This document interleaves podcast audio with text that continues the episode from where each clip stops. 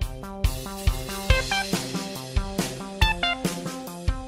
Brujas y más brujas y bienvenidos a un nuevo episodio de La que su podcast favorito de entretenimiento desde hoy por los siglos de los siglos. Amén. Mi nombre es Iván Pasillas y antes de empezar les recuerdo que este 28 de octubre tenemos fiesta de Halloween con gran, gran concurso de disfraces. Eh, si ustedes ganan ese concurso de disfraces van a tener pases, muchos pases para el teatro, para primero, segundo y tercer lugar. Entonces les conviene ir bonitamente disfrazados. Eh, toda la información está en nuestro Instagram que es el guion bajo Aquelarre Podcast. Ahí se enteran de todo y ahí pueden comprar boletos, ¿ok? Les recuerdo eso y les recuerdo que se suscriban al bonito podcast antes de presentarles a los cojos de Inishman, que están aquí todos a mi alrededor, a David Juan, a Demetrio y a Fernando Bonilla. Eh, él es el director, él no está en la obra per se, físicamente. Eh, que hoy me acompañan para hablar de esta maravillosa obra, que además yo soy muy fan de Martin McDonagh, tenemos mucho de qué hablar.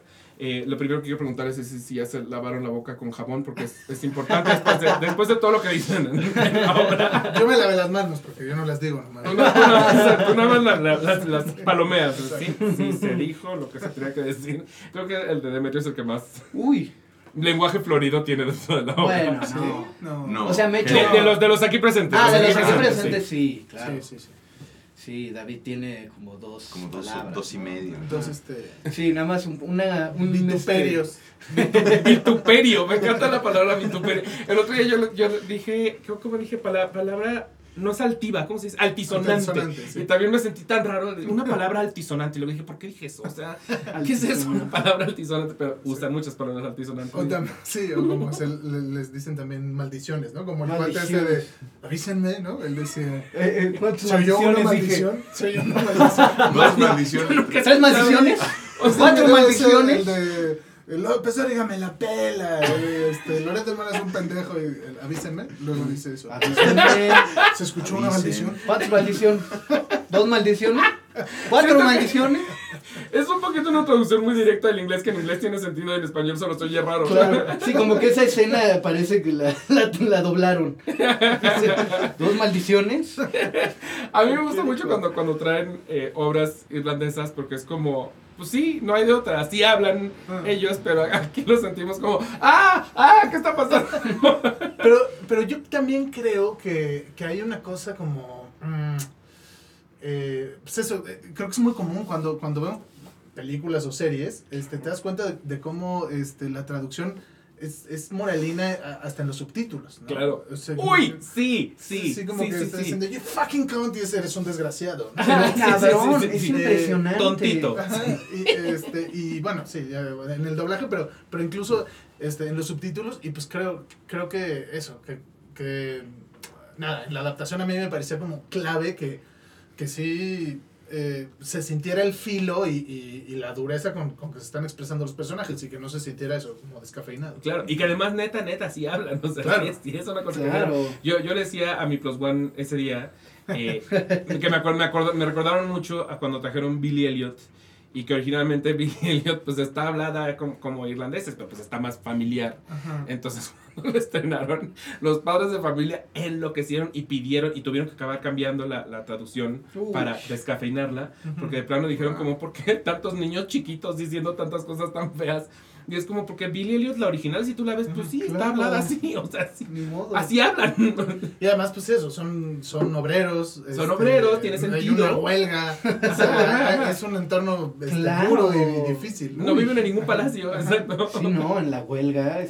Sí, y que en el cojo para mí era así como, o sea, son analfabetas funcionales, pues eh, prácticamente todos los personajes, ¿no? Sí, claro. Este, o sea, salvo Johnny Patton Mike y, Billy y el, doctor, pues, los demás saben leer este la lista de la, de la tiendita, ¿no? Sí, sí, ahí. Sí, Entonces, pues claro, ¿no? Este, eh, digo, amén de que no, no me clavé en que hablaran como hablaban en 1934, pues sí me parecía importante que no se sintiera como un, un habla como muy sofisticada, este, y pues que eso, que tienen la, eh, la ofensa en la punta de la lengua. Y que no entran a decir, qué padre, buena onda, ¿no? claro. A ver, para la gente que no está ni siquiera entendiendo de qué estamos hablando, eh, ¿quiénes son ustedes en el cojo y qué es el cojo? ¿Qué es el cojo? ¿Qué es el cojo? Es importante poner el el. Mm. Sí, ¿qué, ¿qué, es el cojo de Ishmael? ¿Cómo, ¿Cómo lo describirías? ¿Cómo lo describiría? no lo haría. No lo haría. No lo haría. Yo soy el cojo, yo soy Billy el cojo. Así llamado, pero cuyo nombre real es Billy Claven. En esa isla. Ajá, ah, yo soy Demetrio Bonilla, este, yo interpreto al personaje Bartley McCormick, este, eh, ¿el cuál era la otra pregunta? Pues, ¿de qué va la obra? Una Ah, pequeña ¿de qué va la obra? la Perfecto. Nada, pues El Cojo de Inishman es un texto de Martin McDonald que habla sobre Billy Claven, sobre David, eh, que es un personaje que, este, eh, bueno, acá tenemos al director. ¿no? No porque les esté costando tanto trabajo. No está tan difícil. Yo le. Güey, la pinche. Mandé. es que me mandó la bolita, Trata, güey. trata de. Verga, Eh, eh, hay un cojo. Güey. Hay un No. cojo. El cojo hace cosas. Y dice A ver. cosas también. a personajes, Me hace feo contar la premisa, palabras. contar la premisa teniendo, pero está bien. La premisa es viene una película desde Hollywood, California, este eh, que va a tratar sobre la isla vecina a Inishman, donde sucede toda la obra. Y en el cojo de Inishman, en, el, en Billy Claven, nace la posibilidad de salir de, de esta isla de, eh, llena de gente miserable y asquerosa. Se las vendí bien, ¿quieren ir? ¿Les Siento gustó? que- siento que, que, este, la- así la habría descrito Margarita Zavala. A ver, ¿cuál, cuál sería, cuál sería? El director, el director la va a vender bien. Bueno, este, El Cojo de Inishman es, es una, eh, una obra escrita por Martin McDonagh, desde mi punto de vista, eh, uno de los mejores, sino que el mejor dramaturgo vivo del mundo. Oh, sí. Eh, eh, forma parte de, de una trilogía que dedicó a las islas de Aran, que son Inishman, Inishmore e Inishshire. Inishshire es Los Espíritus de la Isla, la película esta que, que fue bastante laureada. La otra fue El Teniente de Inishmore, que yo no estoy eh, 100% seguro, pero casi sí, que lo primero que se montó fue esa obra en México. La primera obra de Martin McDonagh que se montó en México fue El Teniente de Inishmore, Oh, wow. bajo la dirección de Pepe Caballero y en donde yo tuve oportunidad de actuar en 2004. Y esta es eh, eh, inédita eh, en México hasta nuestra puesta en escena. Y bueno, pues básicamente este, pues, es la historia de un- una pequeña isla de menos de 100 habitantes en 1934. Recordemos que Irlanda eh, tuvo una segunda mitad del siglo XIX y un principio del siglo XX marcado por la, por la hambruna. eh, eh, y, y bueno, efectivamente es, es, un, es un espacio muy hostil en el que este, la, la pobreza determina muchísimo el contexto y el, el personaje protagónico es, es este muchacho discapacitado que de alguna manera pues es el eslabón más débil de la cadena. Entonces como que le toca recibir pues ah, el maltrato eh, de, de, de, de todos De la gente miserable. Sí, de todos los que conviven ahí. Son personajes muy crueles, son personajes monstruosos, pero eventualmente cada uno de ellos va también mostrando algo de ternura. Y hay una diferencia muy importante entre los viejos que están resignados a que así es la vida y que mientras haya un plato de chicharos, pues, pues ya la libraron, y los jóvenes que tienen un motor fundamental que es huir de esta cárcel a como de lugar. Y en ese, en ese caldo de cultivo se enteran que hay una filmación en la isla vecina de una película eh, y pues eh, los personajes jóvenes pues deciden eh, tirar los dados a ver si llegar a ese rodaje les puede cambiar de alguna manera la suerte. Siento que sí la vendiste mejor, la verdad. No, O sea, sí, sí. Si no, tuviera que yo- calificarlos, Yo fui consistente, dijo lo mismo que yo, pero con más tontería. Fui, fui al grano. A mí me, me gusta mucho especialmente eso que, que, que, que mencionas de, de la crueldad, porque yo siempre he visto a Martin McDonagh como una persona muy obsesionada con la crueldad. Totalmente. Eh, Claro. y que tiene una manera muy específica de, de, de retratarla. Y creo que en esta obra la vi más en grande que nunca. O sea, Mm. Y yo iba preparado para eso. Yo no sabía de qué trataba. No me gusta investigar previamente, excepto lo que ya sé. O sea, yo sabía que era de una trilogía, tararara, pero el tema en específico no me lo sabía. Y justo eh, la persona con la que fui le dije, algo va a tratar de la crueldad, porque es su tema. Ese es su tema. Ese y arrastrar a los irlandeses, porque tiene como un tema con que sus papás son irlandeses y él no, pero tararara. Entonces siempre tiene una manera extraña de retratar a los irlandeses. Y aquí se fue al extremo de ambas. O sea, Yo les decía a los actores, este, Martin McDonagh es como este, Yaritza y su esencia. Están a, están a la par. Ahí ahorita. están, ahí están. como este fenómeno de, pues claro, él es irlandés, es hijo de, de irlandeses, nació en Londres, pero es hijo de irlandeses de, de clase trabajadora, este, y pues habla mucho de Irlanda, y en Irlanda pues tienen una cosa así de, güey, este, tú eres pocho, ¿no? Sí, sí, sí. y, sí, este, sí, sí. y, no, y no haces obras como para... este, Enaltecernos. enaltecernos, ¿no? Eh, lo cual, pues, digo, no sé, al, final, al final yo creo que sí, pero... Bueno, es muy relativo, o sea, como... O sea, en fin, digo, él se considera irlandés, ¿no? Este, Claro, pero- y en realidad trabaja un, un poquito desde la sátira, o sea, sí es, sí Sí, es, por supuesto. sí es el, el- el Claro. sarcasmo, pero toda Ujú. esta, esta cantidad de veces que se usa la, la palabra no puede ser tan, Irlanda no puede ser tan malo si tú, tú, tú, tú, ha venido a Irlanda, o sea, Claro. eso, eso es lo- yo cada que lo veía decía, "Cla- pues, claro, veo perfecto a este güey escribiendo esta frase con, con eh, esto que él quiere decir de Irlanda siempre. Pero a mí me parece súper mexicano también. O sea, yo les decía como, Claro. como eso es como de, tenemos el segundo himno nacional más bonito del mundo.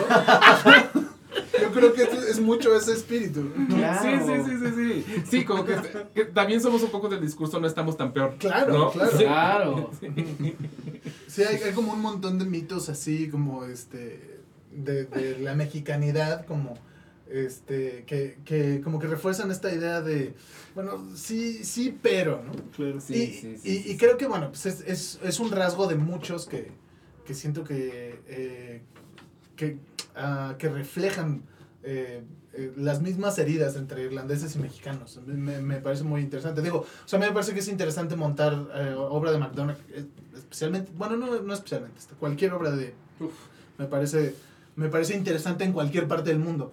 Pero creo que en México sí hace resonar cosas muy especiales porque, pues eso, eh, hay, hay, hay muchísimas similitudes entre, entre México y Irlanda. Eh, Sí, nosotros también como que nos podemos sentir orgullosos de nuestras peores cosas, también es cierto. México no debe ser un lugar tan malo si el billete de ajolotes quedó en segundo lugar en los billetes más bonitos del mundo. Exacto, exacto, exacto. Somos muy de ese tipo de burla, Sí. autoburla también. Pero entonces cuando ustedes reciben el guion, ¿qué pensaron? ¿Lo, lo leyeron? ¿Qué pensaron? Ya no me tires la bolita, güey. Ya esa la tienes que responder. Esta la va a contestar. Esta ya la conté.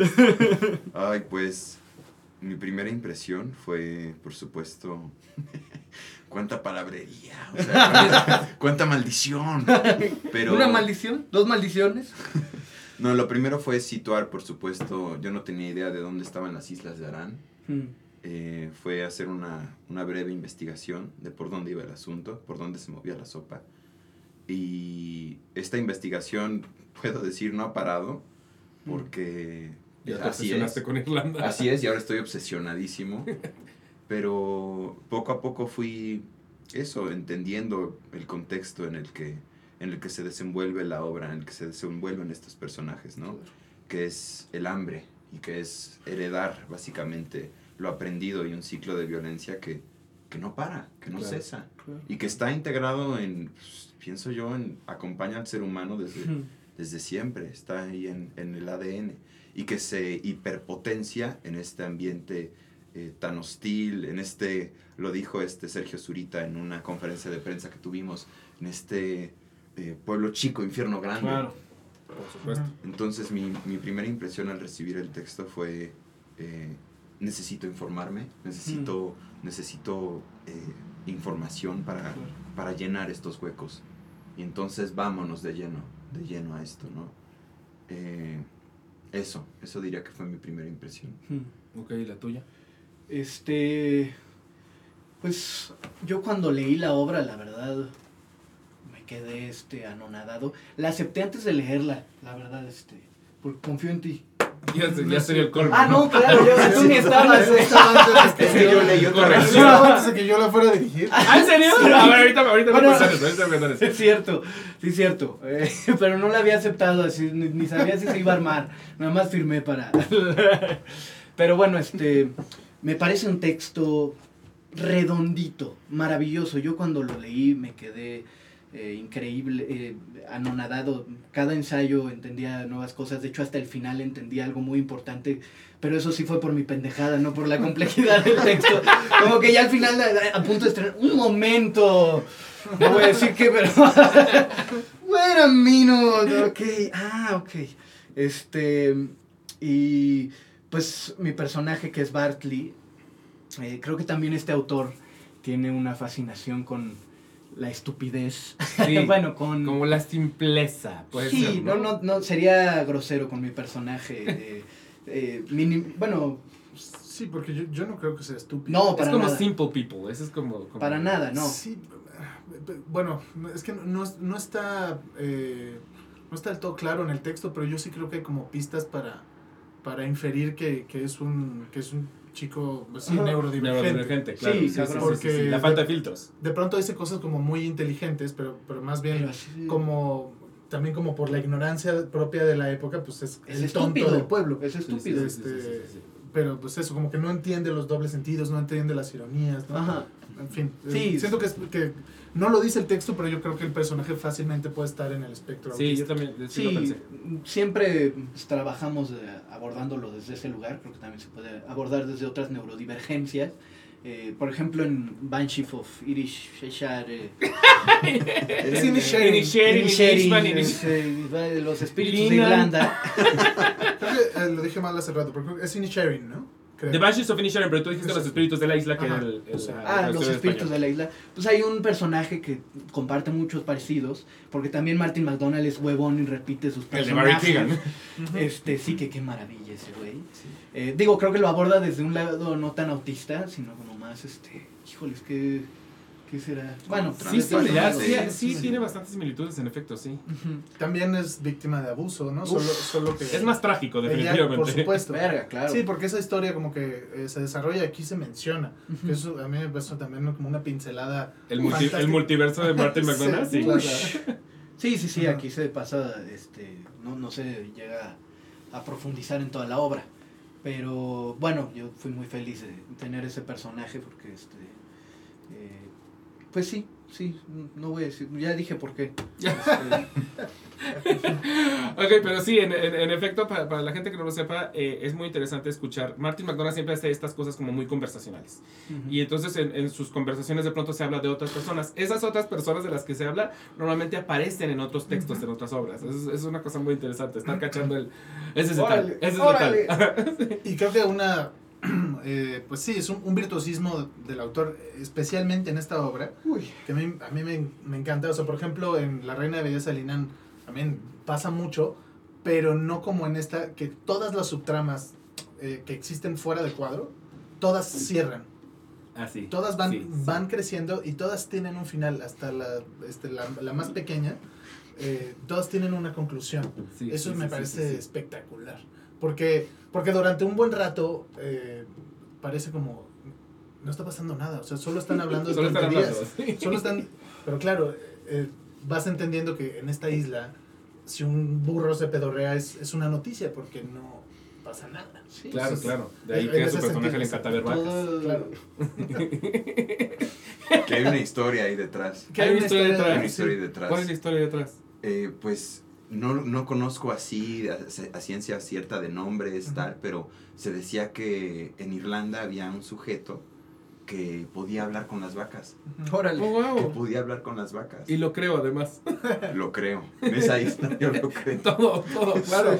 De Irlanda serían unos duendes, ¿no? Era lo hay más también, normal de hay también un, un todo mundo mágico en el pues es muy claro en, lo- en los Banshees en la película eh, esta pues esta la señora no ahorita no, no me acuerdo del nombre ¿La Es- hermana? eh, no, no, no, pues es, es que. eh, Sí, como que Ah, para nuestra concepción es como familia, una bruja, un este, nahual, pero, Ah, claro. pero claro, la, la traducción de, de Banshees es, es, es una figura eh, Mítica. mítica, que Sí, es como sí, la sí, sí, llorona, ¿no? Es, Sí. eh, este, es decir, es, es, es, un, es una mujer que se aparece Y eh, grita. para y grita presagiando una tragedia. Ajá, ajá, ajá. Sí, sí, sí, sí. sí. Eh, que, que es un poco como la llorona originalmente, ¿no? Es decir, o sea, como que el, el, el primer, este, bueno, ya no estamos yendo al carajo, pero este, como que lo- lo- las primeras crónicas de la llorona este, eh, se remontan a, a la época de la conquista, a que había una mujer este, un espectro gritando antes de que llegaran los españoles a, a Tenochtitlan. No Es que por supuesto que hemos reciclado Por supuesto, mitología por claro, doquier, claro. claro. Aquí siempre nos vamos a la chingada, entonces no te preocupes, con, con los temas siempre que si, si acabamos dando así como de que la respuesta del mejor fideo de tu vida, está bien, es normal. Este, pero yo, yo, fíjate que mi primer acercamiento con un Banshee es un personaje de los X-Men. Wow. Y que justo su poder es justamente que grita y rompe cosas. Y entonces, a partir de ahí, ah, muy, muy, a- muy a la David investigando, es como, ah, se llama Banshees porque esto, porque. Y ahí llegué a la figura mitológica. Órale. eh, y de ahí que sé que gritan. porque tengo grabado a la, a la X-Men. Órale. Ajá, una cosa Pues sí. rara. Pero entonces, a ver, yo en, en mi cabeza, Ajá. eh, un poquito sí era como un proyecto casi familiar. Y luego me vengo enterando por esta pequeña plática que no, que en realidad tú inicias, tú llegas después. Entonces, ¿quién inició? Mira, esto es, este es un proyecto de la Sociedad Artística Sinaloense, eh, pues que es una asociación que, que, que produce eh, eh, arte, ¿no? Eh, en, en, en Sinaloa, en Culiacán tiene su, su sede fundamentalmente, y con quienes yo había trabajado como actor en 2017 en Tres Días en Mayo, eh, bajo la dirección de Lorena Massa. Y de ahí como que el, el siguiente proyecto este, que querían levantar era este, eh, bajo la dirección de Lorena. Y a mí originalmente me habían hablado como actor para hacer eh, a Baby Bobby. Eh, y luego creo que no, no, nos, no nos dieron el EFI eh, y luego lo volvieron a meter este, y, y salió en 2019 y entonces vino la pandemia y fue como uno de to- tantos proyectos que este, pues, entre los calendarios de los teatros y los calendarios de los actores y de la directora y tal se fue se fue Flotando en el limbo. y, y, y rehaciendo, ¿no? Y entonces, eh, pues finalmente cuando ya se dieron las condiciones para poder estrenarla, eh, Leonor, eh, eh, digo, Leonor es, eh, Quijada es la, es la productora, este, eh, pero bueno, Lorena ya no podía, y entonces, pues ya había un elenco en el- entre... Este, Que los mi- que O estaban sea, tú estás subido al ambos. barco desde Lorena antes de me- pandemia. No, recién en el segundo No, F, en el segundo. En el Ah, Lorena me llamó a mí. Este, y entonces ya. ¿Y también es tu caso? Sí. Igual. Sí, me pidió que hiciera un casting y a Yo ti lo- también, ¿verdad? Sí. Sí. Yo luego les Sí. dije, oigan, conozco a un director, este, un chavillo. No sé si sepan. es, es buena onda, este, está empezando, pero yo creo que puede funcionar. Y bueno, este año me, me llamaron, eh, ya no me acuerdo Pues Lorena, ¿no? Te recomendó. Eh, sí, eh, y, y, bueno, me, me ofrecieron la dirección y yo como que tenía mi calendario ya bastante armadito. Pues, estrené el sábado pasado en el Cervantino, una obra bastante intensa que yo escribí, que dirijo y que actúo. Este, y entonces como que dije, no, no lo aceptes, no, o sea, te vas a meter en un, en un berenjenal. Eh, pero como que de pronto dije, o sea, no se le dice que no a un texto de, de esta magnitud. Eh, y pues dije, bueno, venga, vénganos, ahora es cuando. Eh, y, y fue muy intenso, la verdad, o sea, sí, estuve, estuve sobre exigido. pero, pues nada, eh, eh, creo que eh, es, eh, yo creo que es el director que más admiro, al menos vivo, como ya dije. Eh, y además la posibilidad de estrenar una obra suya en México, pues creo que no podía decir que no. Y, y este como carácter familiar, bueno, pues ya estaba Demetrio. eh, y luego, bueno, pues había mucha gente que, que estaba en el elenco original de, de Lorena que no pudo. eh, y, y tal fue el caso de la actriz que estaba eh, originalmente para ser a Aileen. Y entonces yo, muy profesionalmente, le propuse eh, a nuestra productora tres actrices. Y en la terna estaba mi madre y ella, ella eligió a mi mamá. Este, y entonces, pues ya, coincidió que, que, que estamos tres, tres familiares en el equipo. Tres, tres familias, tres generaciones Tres además. generaciones. sí. Y que además tu mamá ya había, acababa, de Acababa salir de de, la reina de- de belleza. de la reina de belleza, exacto. Ujú. Que pertenece a la otra trilogía. Exacto. Entonces sí, está, está Ujú. to- todo como que se unió de una manera muy, Muy muy poética. Ujú. sí. Entonces tú cómo llegaste? Además, Eh, el casting nomás. Estaba Sí. pasando por ahí. Ajá, o sea, Sí. ibas caminando. Se tropezó. Por Rafael Un momento. Empezó a. Yo, Qué bien Me tropecé y empezó a cojear. Ah, eh, pues yo ahora sí que quedé en, como en incertidumbre porque pasaron como año y medio después Mm. de, de que me dijeron que, que iba a ser el personaje. Y de pronto recibí un mensaje de la SAS, de alguien de la SAS, de producción, supongo, y diciéndome que Lorena Massa ya no iba a ser la directora, que iba a tomar el, eh, el, el papel de director, el papel de director, que iba a tomar el timón de, de director, este Fernando, y me preguntaron que si yo quería seguir en el proyecto. Yo le dije que yo sí quería, pero que... Que, que, que él tenía que decidir. en- en- sí, que en cualquier caso Claro. él era el director. Mm. Pues me quedé. Y aquí estamos. Muy bien. No, no me avisaron eso, te habría bajado. no creí que no Y tenía habré eso. puesto a otro sobrino. así. Todavía más bonillas que pueden entrar a esto, ¿verdad? Yo la verdad es que conozco poco, o sea, yo los veo muy, muy jóvenes y más porque a mi edad ya se empieza a ver la gente muy, ya estoy en esa edad en la que empiezo a ver a la gente muy joven. Entonces los veo muy jóvenes y no conozco pues, poco de su carrera. Sé que tú hiciste un monólogo, de hecho contigo también tengo entendido, ¿no? Ah, ¿No? chinga. ¿No hiciste ningún monólogo? ¿Tienes otro Sí, hice con un monólogo. Sí, hice un monólogo. Él pero hizo un no con monólogo él. y Pero no fue contigo, entonces tengo con él. confundido. El- yo creí que tú habías dirigido el monólogo. No, no, no, lo hizo Valeria Fabri. Valeria Fabri. Ah, de hecho, ibas a ir y nos cambiaste por Sí, los cambié, los cambié por mentira. Es muy posible, sí, es una cosa que haría. Suena a algo que haría. sí. No lo tengo presente, pero, pero sí, por X o Y no pude ir. Tienes toda la razón. Y de ti de plano, no, no sé si, si tienes antecedentes eh, eh, penales, Penales. o, o te estás estrenando o dónde te estrenaste o, o si el monólogo también fue tu estreno o ya habías hecho cosas antes. No, mi monólogo fue mi debut. Fue tu debut Ujú. teatral. Teatral. Facilón, un monólogo. Sí. O sea, dijiste, un- una, así, una cosita sencilla, voy a, voy a echarme un monólogo. No, pues la verdad es que con Valeria este, es una directora muy fácil de... O sea, es muy fácil trabajar con ella y es una directora muy protectora. Entonces sí fue fácil debutar con, con Piensos porque armó todo un... toda, pues toda una cosa muy chida para que si la cagaba podía, podía ser parte de la obra. Entonces la cagué mucho y, y como que iba sumando. Entonces este, le voy a dar el mérito a Valeria, la verdad. Es- es- es una directora muy chida. Oh, ¿Y me voy a poder redimir eh, y volver a ir alguna vez o ya, ya me valió? Yo creo que sí ya valió. ¡Oh! la verdad, pues o es que Tenía Ya- esperanza de que... Ya es mayor de edad, ya no Güey. tiene sentido. ¡No se ve súper bebé! Sí, pero es que hay, hay diálogo, o sea, todo el monólogo O sea, era como, era medio un biodrama, y este, y, y había como un, como un biodrama y un poco, este, mi pelea con ser adolescente, ¿no? Que en ese momento tenía sentido, como decía, güey, yo no quiero ser adolescente. Ya ahorita si yo digo, no quiero ser adolescente, ya como que pierde un poco, ya es algo que solo un público muy, muy amable me puede conceder. Este, Mira, a Alan Estrada se lo perdonamos como hasta los 45. A James Dean. Exacto, Ben Platt todavía hace poquito. O sea, sí, no, no lo hemos perdonado. Ah, bueno. o sea, Está siendo súper exagerado. O sea, me encanta que hablas como si yo a mis 39 años ya no puedo hacer esto. Es como. ok, ¿y en tu caso? Y yo pues acabo de terminar el- eh, mi carrera de teatro y actuación en el CUT hace un año y tuve dos puestas de, o sea, de fin de, de carrera, por así Mm. decirlo, pero mi primera obra profesional fue, eh, bueno, hay dos historias ahí, pero así la, la primerita fue Pek Chun, que la hice el año pasado, eh, dirigida y escrita por Diego Álvarez Robledo, y fue un texto así padrísimo que me, me atrapó. Fue una versión de Per Gint mexicanizada, eh, situada en Yucatán. Entonces fue, fue un viajezote.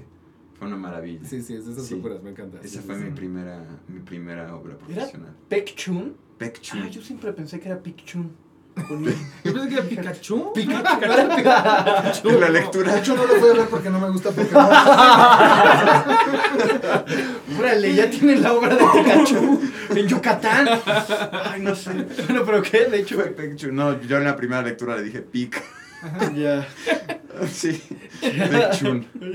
Pek Chun. Claro, pero o sea, como que lo leen en inglés, ¿no? Pikachu. Ay, a mí me pasó una cosa muy fea. Que Pikachu. yo, yo he de contar esta historia. No, creo que esta nunca la he contado en el podcast, en Instagram sí. Pero por andar leyendo en inglés las cosas. Porque sí pasa, sí pasa que, lees en inglés las cosas. Estaba yo en Oaxaca y me meto a un cafecito porque tenía muchas ganas de tomar chocolate, que es lo que uno toma en Oaxaca. Entonces estoy leyendo el, el, el menú y veo que hay un chocolate OAX, que era claramente chocolate de. Oaxaca, y llegué a pedir un chocolate Oaks. No. La risa de todo mundo. O sea, la cajera se rió, la fila entera atrás de mí se rió. Y yo no entendía por qué reían hasta que capté y dije, soy el pendejo más grande de todo Sí habría salido en White Chicken. No, no, hubiera salido. Qué bueno que nadie me grabó. Y yo segurísimo de. Un café Oaks, por favor. Está muy bueno. Sí, sí, sí. A veces uno se, uno se pendeja porque te da. te- Chocolate, un- cocoa, Un chocolate Oaks. Cow, cow. With cow, cow. Entonces, ¿Y tú te consideras todavía un adolescente? ¿Ya no estás en adolescencia? ¿Sientes que podrías ser un adolescente? Yo siento que ya, ya la dejé atrás. No, yo no te- o sea, no se puede pasar en monólogo Exacto, tampoco. exacto. No, no quieres hacer piensos, güey. No quieres hacer ese. Piensos de Lugo. Bueno, una, una temporadita y Una ya. temporadita, va, que se arme, que se arme. Ahorita voy a, voy a regresar al cojo, pero dado que estamos en este tema, ¿tú con cuál empezaste? Órale. Yo, Uy, no, pues. la primera obra que hice fue, bajo la dirección de mi padre, eh, Cabos Sueltos, en el 95, que es eh, una obra de Harvey Fierstein, que es como de este boom de obras eh, sobre el SIDA. Sí, sí, sí. que es como el momento de hablemos sobre el SIDA. Este, y había un personaje, eh, sí, que tenía mi edad y... ¿Qué edad ¿Qué edad tenías? 11 años. Este, eh, eh, pues, la verdad es que lo, lo que recuerdo, digo, este, no, no sé qué tan chida estaba, pero, pero yo la recuerdo, este, padre, no la he vuelto a leer, quiero decir. Pero bueno, es, es como la historia de un, ah, de un matrimonio heterosexual que se separa. Este, el, el marido este, luego tiene una pareja homosexual y muere y decida y este y como que la obra es como la un poco la reconciliación entre entre las dos exparejas o bueno como este él y, y ella no y entonces eh, él es el hijo y tiene como una escena al principio y una escena al final eh, y esa fue como la, la, la primera obra que hice ah, y, eh, y además lo, recuerdo especialmente porque salía con un uniforme de Jorge Campos o sea que estaba como el SIDA, Jorge Campos, todo es muy inscrito en los 90. Te- Tenemos casi la misma edad y ubico perfecto 95 r- ropa de Jorge Campos, pero mi hermano no se la quitaba, no, era rosa además. Era un Rosa, uniforme sí, sí, tal rosa. Era como casi de mesera Wow. del Sanborns, pero sí, sí, sí. Y además, Sí. y ahí la tengo, la, este, hace poco mi mamá la encontró y me la dio. Tengo la, la ¿La tienes camiseta. Y, y me la firmó Jorge Campos. No mames. Oye, enmárcala. ¿Ustedes ubican ese uniforme o ya de No, plano yo nada, sí, nada? yo así sí, de- Yo sí, no. ¿No? Es que de verdad sí hubo un tiempo en nuestra generación en que era como ponerse calzones. O Seguro sí lo has visto. Este es así todo Lleno como como de llamativo, así de súper Sí, sí, es bastante llamativo. Ajá. Muy llamativo. De hecho, los, ah, los jugadores de, de- de otros equipos se quejaban porque decían que los distraía. ¿Ah, en serio? Sí, sí, sí. Que tenía como, este... Sí, tenía como grecas y ahí rombos. raras. Wow, vivir los 90 a esta edad sí, así- sí nos marcó. yo creo que era un buen texto. Yo confío Sí. en Harry Fierstein, yo confío mucho en él. Sí, sí, sí, yo también creo. Sí, ok. Eh, y, y nada, fue, bueno, fue eh, interesante porque este, pues, tuvimos ahí una temporada en un teatro que ya no existe, que estaba al lado de galerías, este, como galerías de las estrellas, Ajá. había un teatrito al lado. Neta, en gale- por, la Sí. galería- por las galerías de las estrellas. Exacto, al lado, ahora hay como, no sé, como unos laboratorios o algo así. ¿Y cómo Y se, llamaba teatro? Teatro Estudio Galerías.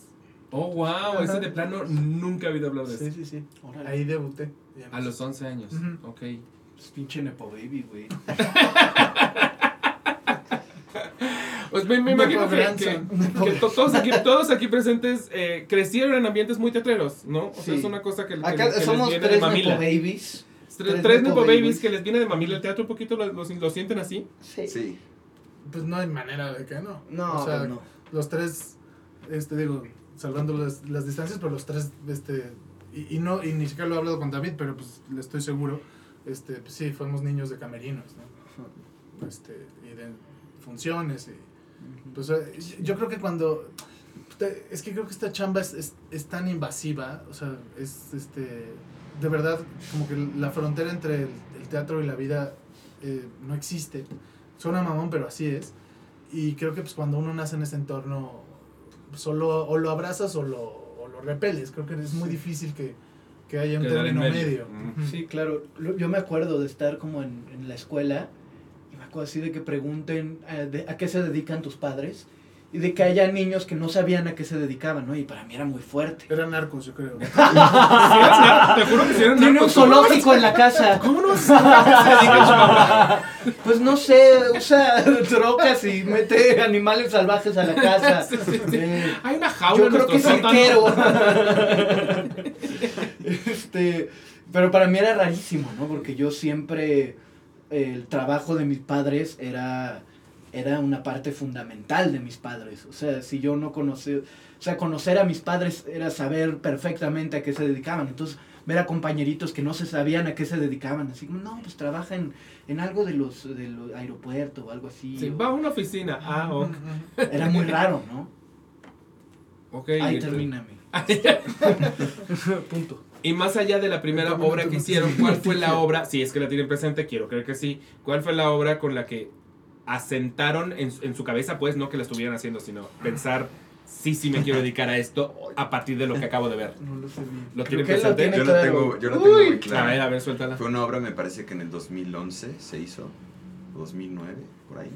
Y fue una obra de mi papá, que él escribió y dirigió, Los Insensatos, en el Teatro del Milagro. Y una historia muy corta, eh, yo estaba en esos, en esos ensayos, creo que no tenía de otra. Entonces yo estaba por ahí, y observaba, yo estaba con mi, supongo con mi Game Boy, de pronto leía que me llevaba un librito, que lo que sea. Pero el punto es que en un ensayo eh, había ciertos actores, recuerdo Luis Mora, eh, descansa en paz, actor joven, muy talentoso. Eh, Ramón, Dios mío, no me acuerdo de su apellido. Barragán. Barragán, Ramón Barragán. Eh, en fin, y estaba eh, Piolín, le decíamos en el milagro. Este Raúl Espinosa Faisel. Faisel. Eh, él no estaba en ese ensayo, entonces me dijeron, cuate, Vas. párate, vas. No haces nada, solo te sientes ahí, te, te quedas parado y, y recibes, nada más, tú ahí, márcalo. Y después te sientas en esta, en esta silla. Y yo recuerdo que me puse ahí y estos actores empezaron a interactuar conmigo, me veían, me decían cosas muy intensas. La obra estaba situada en un manicomio, en el manicomio de la Castañeda, en un contexto eh, revolucionario brutal. Y recuerdo a este, este actor Rodolfo, Dios mío, me acuerdo de su apellido. Arias. No, ¿Rojas? no. ¿Quién da más? Rodolfo. Que yo lo admiro mucho, caramba. No, Pero- siento. El reno. No, Es admirable, sí, es admirable. Y gran actor. Sí, sí, sí, sí. el punto es que este, este personaje se me acerca diciéndome un texto de Chon, Chon, tú eres un chingón, Chon. Y yo en ese momento dije, ¿qué es esto? Soy, soy Chon, soy un chingón. Esto me, esto me late, me gusta. Y eh, después de ese ensayo, algo se me... Un tornillito se me movió frente a la mirada que yo tenía eh, y no volvió a ser lo mismo. ¿Qué edad tenías tú ahorita en, en ese En ese momento entonces, estaba en plena adolescencia, yo creo. Mm. No, preadolescencia, el final de mi infancia, por ahí de 11 años tendría yo, 12, Qué chido. 12 o 13, por ahí. ¿Y tu papá lo supo en ese momento? O sea, le, le dijiste, esto lo acabo de descubrir. no, no le, no le confesé, no le compartí esa Mm. experiencia, pero, pero hacia mis adentros algo ahí se movió. Y otro momento, ya muy breve, fue, eh, vi una, un montaje de titulación del CUT, eh, Los Conjurados, que me voló la cabeza, que fue, que fue un parteaguas, también fue por esos años, por el 2010, recuerdo. Ya llovió. Ya. Sí, como no queriendo, sí, ya llovió. 2010 a 2013, ¿no? Pues por ahí. Pues 10, 13 Siento que años. fue antier, güey. Pareciera, pareciera que fue antier. No, no, a mí, yo, a mí todavía me dices 1995 y pienso como, ah, hace 10 los añitos, 90, más o menos sí, 10 claro. añitos. sí. ¿A ¿Tú te acuerdas cuál fue la tuya? Es que lo tienes muy claro, güey. Yo Pues no es que sé. que sí, es una cosa que te impacta y por tanto sí se queda contigo un poquito. Estoy pensando así el momento en el como de de ego en Ratatouille en el que solté la Ajá, pluma. ajá, sí, sí, sí, sí, sí, sí. De, quiero ser actor. No, no, no lo tengo claro. Creo que el montaje que más, eh, no sé, me, como que estuve muy presente en Almacenados, ¿no? Que pues, la vi mucho, eh, me gustaba mucho. Ah, yo creo que Almacenados fue una obra en la que... Que yo siempre quise, como que tuve la idea de ser actor. En algún momento lo dudé y luego lo confirmé otra vez, Mm. pero no sé bien por qué. Creo que lo estoy dudando ahorita. Y gracias a esta pregunta, Eh, va a ser veterinario. Exacto, por esta pregunta ya, ya no me está gustando. Pero sí, contestaría Almacenados, que fue el montaje como más decisivo de... Bueno, no, ¿sabes qué? La gira de Almagro. En Fuente Ovejuna. Fuente Ovejuna. Pero hacemos algo en Fuente Ovejuna en este bueno, sí, que fuimos al Festival de Almagro. ajá, fuimos a Almagro, eh, tuvieron la nobleza de llevarme como este... eh, como Mascota. colado. Eh, Como eh, cargador, yo Ajá. cargaba las maletas. y, y compartí cuarto en la gira con Malcolm Méndez. Que, que, que ser tan amoroso y chingón. Y creo que esa gira reafirmó cabrón que quería dedicarme a eso porque la comida ya es muy rica. Dije, verga, necesito irme de gira, güey. Necesito irme de gira. Creo que ese fue la gira de. Ok, ¿Tú, ¿Tú la tienes presente? Sí. Am, o sea, digo, hay, hay dos montajes de mi padre que me tocaron de niño que, este, que curiosamente son musicales y, y eso, este, son aguas muy ajenas a mí. Muy y a ajenas. mis gustos. Este, pero, o sea, los primeros recuerdos de mi vida, lo, o sea, como lo, lo primero que tengo en el cassette son este, recuerdos de Barnum, Hmm. este, que hizo mi padre en San Rafael. Y después el diluvio que viene eh, fue, fue realmente eh, eh, fundamental en mi configuración de, este, de persona.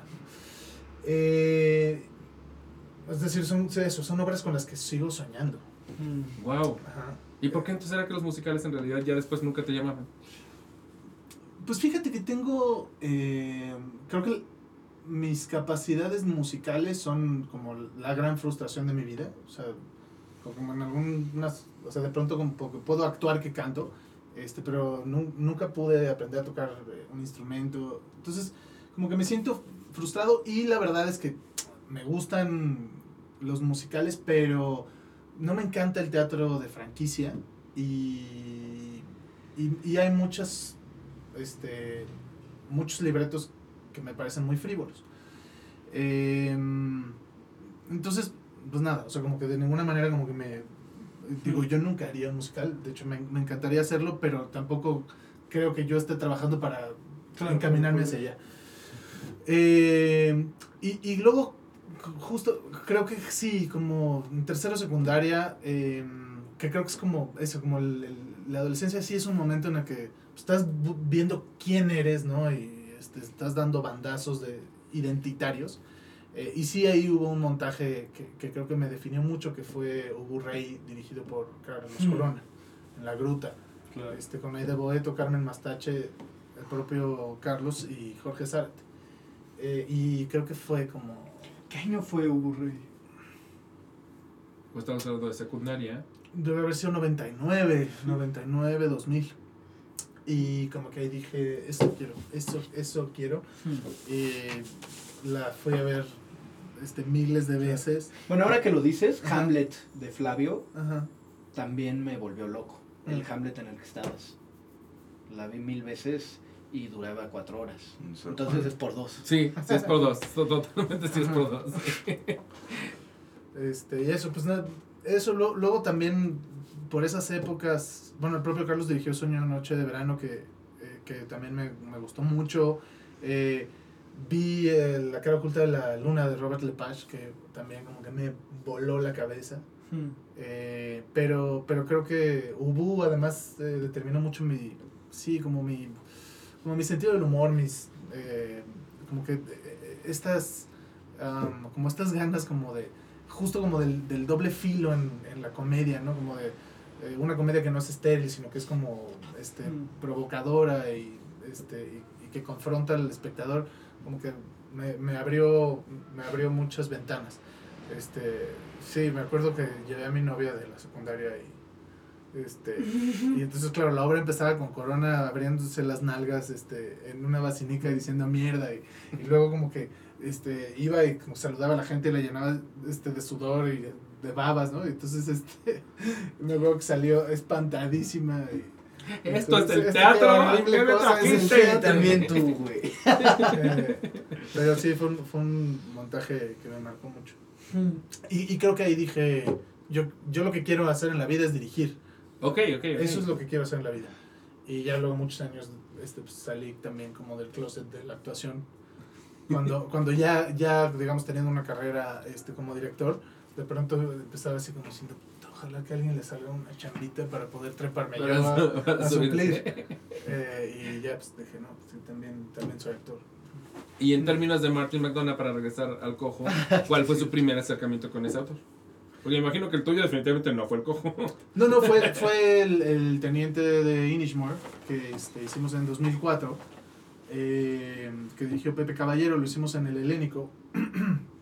Eh, y también había tres bonillas en, en el elenco, estaba mi papá, mi hermano y yo. Yo hacía un papel muy chiquito. Eh, El nepotismo va de la mano con, con Martin McDonald. No es nuevo, No es nuevo. eh, sí, y nada, me acuerdo, también fue, este, digo, ahí yo ya estaba a punto de, de, este, eh, de, de irme a, a España, que estudié allá, estudié, yo estudié dirección de cine, eh, eh, pero no conocía nada del autor y fue, este, sí, pues a partir de ahí me, me volví un, un- un gran admirador de su, de su pluma. Este, y, y me pare- o sea, me acuerdo que cuando la leí yo decía, ¿cómo, cómo se monta esto? O sea, ¿cómo? Es, es, es, es, es una obra mucho más explícita, ¿no? Porque la violencia ahí sí, este... Ah, sí estaba ahí se en o sea, es como un poco, sí, no sé, como... Sí, como Titus, así de, este, se mueren Claro. 50 cabrones, ¿no? O sea, Oh, wow, ok. sí, hay una escena larga en la que están destazando cadáveres. Claro, sí, le rompe la cabeza. Y Me acuerdo que justo Pepe Caballero, este. pues, la última escena que es muy larga, igual que en el cojo, son escenas largas, este. Sucede como mientras están destazando cuerpos, dos personajes, incluido el de, el de mi personaje. Y este. Y entonces, pues, eh, había. eh, eh, bueno, pues así, torsos, piernas, cabezas. Pero a Pepe se le ocurrió ponerme hasta el fondo, así como en la última pierna, de espaldas. Solo yo, todos los demás eran muñecos, ¿no? Y solo yo estaba ahí. Entonces como que este, iban a verme y yo les preguntaba así, oye, ¿te, te diste cuenta de que yo estaba ahí? No, nadie. o sea, mi- mis amigos no se enteraban. Y entonces justo fue un día que jugó Pumas contra el Real Madrid en el Santiago Bernabéu y teníamos función. Y dije, no, no mames. Entonces este, hice un dummy con, con mi vestuario y le puse borra y me fui a ver fútbol. Al fin que nadie lo va a notar. Así que nadie lo va a notar. ¿Ustedes se acuerdan de su primer acercamiento a Martin McDonough? ¿Fue el cojo o fue algo anterior? Para mí fue el cojo. Mm. Para mí fue el cojo y... ¿No habías visto tres anuncios por un crimen? Ah, sí es cierto. Es verdad. Gracias, Deme. Hombre. Esa película. Fue esa película, pero bueno, un monstruo de película. Monstruo de Puta. película. Monstruo de película. Sí es en mi top Es una- 10 de películas favoritas Es una de la maravilla. historia. Mm. Es una Sí, maravilla. Sí, sí, sí. eh, con las actuaciones, todo, todos los niveles posibles. Y, pero yo pasé de largo al director y de pronto toma la encontronazo en teatro. Mm. Sí. Yo dije, ¿quién sí, es esta sí, persona? Me puse sí, a sí. buscar eh, en YouTube unas entrevistas, eh, de- no recuerdo el año, pero me cayó genial. Me encantó su sonrisa. Maravilloso. Sí, dije, ¿quién es esta persona? Y, o sea, tiempo al tiempo, es cuestión de tiempo para que a este, este personaje agarre el Claro. peso y, y el vuelo que tiene. Solo cuestión de tiempo. Sí, sí, sí. Porque es actual. Sí, sí, sí. Estamos vivos. Está- ajá, ajá, Claro. estamos, estamos viendo Estamos- su tiempo. Sí, sí, sí. sí. sí, Ajá, sí, en unos años va a ser Chekhov, Shakespeare, Martin McDonald. Se va este, se van a graduar Tiempo en el CUT. Sí. con el cojo de Inishman, este, van a estudiar las escenas, los monólogos, Es que y entonces se va a arruinar. No, es broma, es broma. Yo, yo tengo una lo- locura apasionada por él. De hecho, a- hace poquito, creo que el año pasado, eh, tenía yo boletos para ir a ver Hangman a, a Nueva York. Y, pero compré boletos como para todos los días que iba, una obra distinta. Y mi pinche vuelo de Aeroméxico se atrasó. No. Y no llegué el primer día a ver Hangman. No. Y al día siguiente tenía, tenía la de American Buffalo, de, de. Mamet. Y fue como, oh, ¿qué hago? Y entonces tomé la, la difícil, muy difícil decisión de regalar los boletos de American Buffalo Buffalo y volver a comprar para Harlem porque dije, no, no puedo no, puedo no ver a, Martin, a la de Martin McDonald. O sea, para mí sí fue de, ni pedo, voy a tener que regalar estos otros boletos porque... O sea, lo que acabas de decir, básicamente es que Martin Es McDonald se chinga a. Ah, David David Mamet. Mamet, sí, se Es lo que a David acabas de Mamet. decir, güey. Sí, sí, porque aparte sí fue lo que sopesé. O sea, porque si soy muy honesto, los actores de la otra obra me llamaban mucho más la atención. ¿En Wow. serio? Sí, porque estaba este, eh, eh, precisamente el, el de Three Billboards, ¿cómo se llama él? ¿Cuál de, Eh, el, el, ¿El policía? policía. cuál de los dos? Sam. Ah, este, el policía tonto. Bueno, no. Porque, Policía, Ajá, sí, sí, sí. El- Ay, no puede ser que se me esté. No me es- acuerdo, es tu culpa. sí. Siento que estás pegándonos el síndrome de olvidar nombres. Porque yo me acuerdo muy bien de eso. Sam, no sé, iba a decir Sam Raimi, pero no, ya me acuerdo que es un director. Sí, pero qué maravilla. Pero bueno, él, Estaba él era, él, él era el, el Wow. de American Buffalo y me moría por verlo. Pero dije, es él y David Mamet contra Martin McDonald. O sea, te estás diciendo que el talento de ellos juntos no, le gana no, a no Martin lo Mac- bastó, no lo bastó y no me arrepiento porque además pinche grandísima obra, tráela también si puedes. ¿Cómo ves? No, pues, sí. Escénicamente una cosa en algún momento muy complicada porque eh, el teatro empieza muy como teatro y en algún momento como que abren, abren, abren, abren y la escenografía de pronto llega muy lejos y estás viendo cosas muy arriba. O sea, una cosa muy, pero, pero muy, muy en su estilo, todo sucede en un bar. Y o sí sea, la dirigía Martin McDonald. la O sea, no escribió él, no me acuerdo si la dirigió él, creo que no. Creo que está, está nada más escrita por él. Pero, pero, eh, y tenía todo su estilo, o sea, sucede en Qué un, maravilla. pub, en un pub, este, muy, Claro. muy, muy, muy, muy, muy buena, no me, no me arrepiento, eh, pero sí me perdí a Sam por, por, Claro. porque Martin McDonald Wow. llama, llama, llama porque, porque cuando, cuando, lo, cuando lo hagan en el CUT, yo quiero saber qué están haciendo. Va a pasar. Y otro día, Zurita, para que, este, algo que aumentó mi amor, este, este, bueno, no, más bien me dio mucha risa, no sé. Zurita me enseñó una entrevista de Martin McDonald con Taylor Swift. ¿En serio? ¿Eso existe? ¿Cómo ves eso, güey? ah, que Lo tengo que ver, Ah, más, lo más- vimos, sí eh, lo vimos. Lo vimos. y Estábamos borrachos. O sea, se están entrevistando. es la mejor manera de ver una. ¿Se están entrevistando mutuamente Sí. o hay uno en específico No, entrevistando sí, otro? Era, es, Es ella entrevistándolo a él, pero. Pero muy a la par, ¿eh? no te creas. Una conversación súper Maravillosa, Yo, o sea, güey. Yo no sabía quién era Taylor Swift. O Pero- sea, Ay, no manches. No o sea, sabía- con- o sea, ya obviamente había oído el nombre, pero no, o sea, te juro que no le ponía cara. Ajá. Y este, y me pareció una chava Maravilloso. brillante. No, sí, justo subió mi amor por Taylor Swift pero más a- que por ¿a, Martin a quién McDonald. se le ocurrió? Es una fantástica idea, pero ¿a quién se le ocurrió? O sea, Y lo dijo mejor es- como esto, esta Hablan de pareja, ¿no? dirección. Ujú. O sea, entonces Martin McDonald le dice, bueno, por ejemplo, en este videoclip me gustó mucho la manera en la que resolviste esta parte, ¿no? ¡Wow! Sí, de verga, güey, verga. Lo tengo que ver y lo tengo que ver borracho. Sí, güey, es maravilloso. ¿Y, y cómo, cómo elegiste toda, toda la parte visual? O sea, que, que el maquillaje fuera más tirándole a espectral, los, los pelirrojos muy pelirrojos, muy pelirrojos. Dos de ellos. Pues mira, eh, trabajando. Bueno, la verdad es que tengo un equipo creativo espectacular. Este. Y. ah, como que yo, yo les decía que. mm, o sea, que, que- que el punto de partida, por lo que a mí me interesaba eh, resaltarle el carácter a, a- a los personajes, era como justo un poco la, la idea de, eh, de que todos son monstruos, ¿no? Este, y, y que ju- justo el, el personaje de... Bueno, lo, lo verbaliza, ¿no? Es un, un poco como donde se podría inscribir todo el cine Guillermo del Toro, ¿no? Como este... Los humanos son más monstruos que el monstruo, ¿no? Ah, sí, sí. este, un, poco, un poco en ese sentido, ¿no? Es decir, to- todos los personajes tienen unos vicios de carácter este, tremendos eh, y, y, como el, el único que habita eh, un, un tono en el que eh, este, habita el público más o menos es, es, este, es Billy, que por su discapacidad es, es el, el fenómeno del, de la isla, ¿no? Eh, y, am, y quería un poco este que si, si uno ve Inishman pues es bellísimo pero claro uno lo ve con ojos de me encantaría estar una semana ahí en un Airbnb Claro, Este, claro, o sea, si ves fotos, así, Exacto, ve- como verde y azul, hermoso. sí, sí. O sea, es maravilloso bueno. para Exacto. hacer este portada de tu Mac, ¿no? Cuando Sí, te sí, vas. sí, sí. Claro, ahí Sí, es sí. O O de tu disco, portada de tu disco de baladas también. Ajá, está claro, Y luego está ya te regresas, chingón, güey. Toma la foto y te regresas. Sí, sí.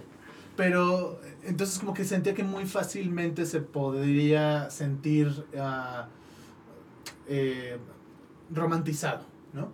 Entonces como que para mí era fundamental que, que se sintiera todo como lo perciben los personajes, eh, no como lo percibiríamos nosotros. Eh, y, y un poco mi, mi referencia era una cárcel todo el tiempo, por eso este, como que Sergio lo, lo aterrizó en estos eh, muros que entran y salen.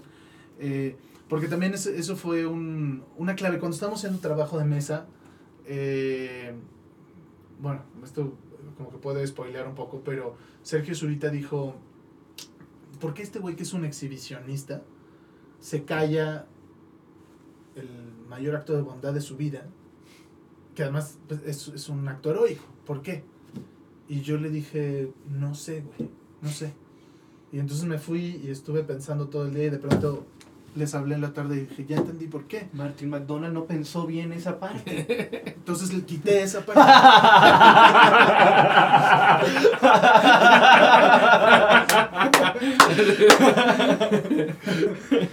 No, como que de pronto dije, claro, este, eh, estamos planteando un entorno en el que tener un acto de bondad significa tener eh, un acto de debilidad. Claro. Es algo que se puede revertir en tu contra. Eso le pasa a Baby Bobby, que es el único que tiene un acto de bondad con, con Billy y, y, este, y se, le, se le regresa. Entonces, este, como que ahí dije, claro, ese es el, el, el origen. Es este, eh, es como la cárcel. Es, es decir, llegas eh, y buscas al más débil para romperle el hocico y así este, evitar que te lo rompan a ti. Esa es la lógica. Eh, y entonces, como que cuando entendí eso, eh, todo empezó a articularse y entonces les dije, pues sí, como son unos monstruos, hay que encontrarle como cuál es el vicio de carácter de cada uno y extrapolarlos este, para que fuera realmente pues un, un, eh, eh, pues un universo muy grotesco, muy pervertido eh, y muy, muy distorsionado. Que, que para mí también era como, ah, como decir, este, el, el espejo de la feria, ¿no? El que te hace así como, que te deforma. ¿no? El espejo distorsionado, al final sí te está, siempre te Sí da te un está reflejo. reflejando, Sí, sí, te está sí, reflejando. Y eso para mí era como lo, lo que yo quería hacer con esta, con esta obra. Eh, no hacer un reflejo, un reflejo fiel porque, porque el reflejo fiel también te distorsiona, solo que no sabes qué tanto, ¿no? Algo te distorsiona. Y, en, y este que está tan distorsionado, sabes que te está distorsionando, pero sabe que sabes que también te está reflejando. Es un- Eso era como un poco el, el- el acercamiento y, eh, y bueno, y nada, como que le pedí en, cuanto a vestuario, en cuanto a música, este, pues fuimos aterrizando paletas de colores, eh, etcétera. Eh, pero como que, yo les decía, lo que nos sirva de los referentes estéticos de la época, usémoslo. Lo que no nos sirva, no nos metamos en esa bronca. Es, es nuestro universo, es, es, es un universo ficcional que estamos creando. Y si de pronto, este, pues sale un sutercito que, que nos sirve como para enfatizar el carácter de algún personaje y no es exactamente como era, me, me la suda. O sea, lo que importa es este eh, eh, lo que queremos que en esa escena suceda. Eh, y con esa como libertad pues se, se trabajó desde todos los departamentos. Y de hecho sí tienes un gran punto porque en efecto un, una, eh, un, un reflejo como más realista de Irlanda sí a nosotros nos lleva directo como al Hobbit, ¿no? O sea, como Claro. nos da emoción y alegría. Claro, ¿no? no, decimos qué chingón, porque Qué están chingón. tristes estos pendejos. ¿Por qué se? Vayan a Valderas De a ver si, a ver Vayan si a Valderas. a ver si se ponen. No Sí, tienen smog, es padrísimo. completamente. O sea, creo que en el teatro, pues nada, ¿no? Ese equilibrio que pierdes en la farsa y si pierdes mucho más, pues mejor vete. Pero sí creo que es un error montar en realismo esta obra. Sí, O sea, totalmente, sí totalmente. creo. Y de hecho creo que en realidad no, justo lo más irlandés quizá es el verdor. Y tú tienes verde en tus vestuarios, pero no hay verde. Exacto. Eh, sí, es, es- todo es gris y para el segundo acto salen unos retoñitos así como tres, culero. como tres ¿no? que, es, que están ahí como para marcar la, la elipsis, ¿no? Pero, pero en general la, la sensación es como no está chido. Sí, sí, esto. claro, claro. Sí, sí, sí. Y a, y a ti, Deme, te dijeron, mira, eh, así te vamos más o menos a pintar. ¿Y qué pensaste? Mira, así más o menos va a ser tu pelo. ¿Te ¿Cuántos- ubicas a los Weasley? ¿Cuántos ceros tiene mi contrato? Eh, o sea, va, pero aumentale un cero. Se lo aumentaron a la izquierda, entonces no, no, no funcionó bien mi táctica. Pero. No, la verdad es que yo. Pues eh, no me gusta mi corte, siento que es como de, de señora, eh, de, de tía, de tía Karen. Pero, pero sí tenía ganas de cortarme el pelo, eh, mucho porque ya no quería personajes metaleros eh, noventeros, que ya llevaba como cuatro. Y este, entonces me, me vino bien. Dije, mira, no. O sea, si yo me hubiera hecho este corte estaría llorando. Pero dije, no es mi decisión. Entonces va, chido. En general le cuesta decidir. Puta, entonces- me cuesta mucho decidir, güey. Mucho, lo odio Y de ahí que el pelo creció y creció y creció. Con tal de no Sí, decidir. en el, en- antes de empezar función llegan muy amables de producción y me ponen así de las botellitas y el Gatorade. Y entonces, "Ay, ¿cuál quiere? No sé, no sé, espéreme, espéreme, espéreme, no sé, a ver, y me pone muy mal tener que decidir. Me habla así, papi, ¿cuál elegirías? Soy El entre el, el Ah. boing de mango o el... ¿Nunca vieron una serie de The Good Place, de pura casualidad? No. Ay, claro, sí me suena, pero... Es una gran, gran serie. Se supone que todo sucede porque ellos se, se van al, al cielo o a lo que ellos creen que es el Ya cielo. sé cuál es. Y luego descubren que en realidad están en el infierno. Y hay un personaje que es verdaderamente muy bueno. Y él no entiende y es como, pero ¿por qué estoy yo en el infierno? Y en un momento se entera que es porque es súper indeciso.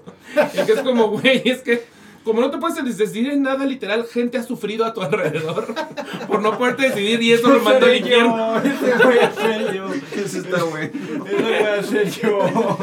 Ese vas a ser tú. Pero también de, de- de algún modo, pues obviamente ver- verte al espejo y, y encontrarte distinto, pues es una caracterización que ayuda a encontrar el personaje. Sí, claro, me encanta. Este, además, con Meraki pues, tenemos un tono muy chido, nos hacen ver más hermanos. Entonces, este, sí, está chido y me gusta para el personaje, se ve muy cagado con su pinche peinado de honguito. Entonces, no, no, no me dio mucho, mucho dilema, la verdad. Y tú también tienes una complicación. Y tú, yo no estoy pelirrojo. No, pero, pero hay una, hay una complicación en la corporalidad de, de, de lo que estás haciendo. Tienes un zapato más alto que el otro. no Ah, sé cómo sí. funciona en realidad por dentro. Sí, sí. Pero hay, un- hay una complicación y además es como te vas a subir esa escalera y luego la vas a bajar. Sí. Así, como puedas. Sí, sí, sí me dio miedo al lo he de confesar, pero lo practiqué y ya. Ya es doble, ya es segunda naturaleza. Co- Ya. ¿Cómo, ¿Cómo llegaste a, a- o cómo llegaron, me imagino, que fue un trabajo Claro. Mm, pues lo primero fue, eh, el primer elemento que integré fue el bastón. Mm. Cuando supe que Billy tenía, eh, que usaba bastón, eso ya fue, eh, me definió muchísimas cosas. Me definió cómo se levanta este personaje de una silla, cómo se, cómo se sienta, cómo se... Y la respiración. Mm, La Claro. respiración, creo que antes del bastón fue la respiración.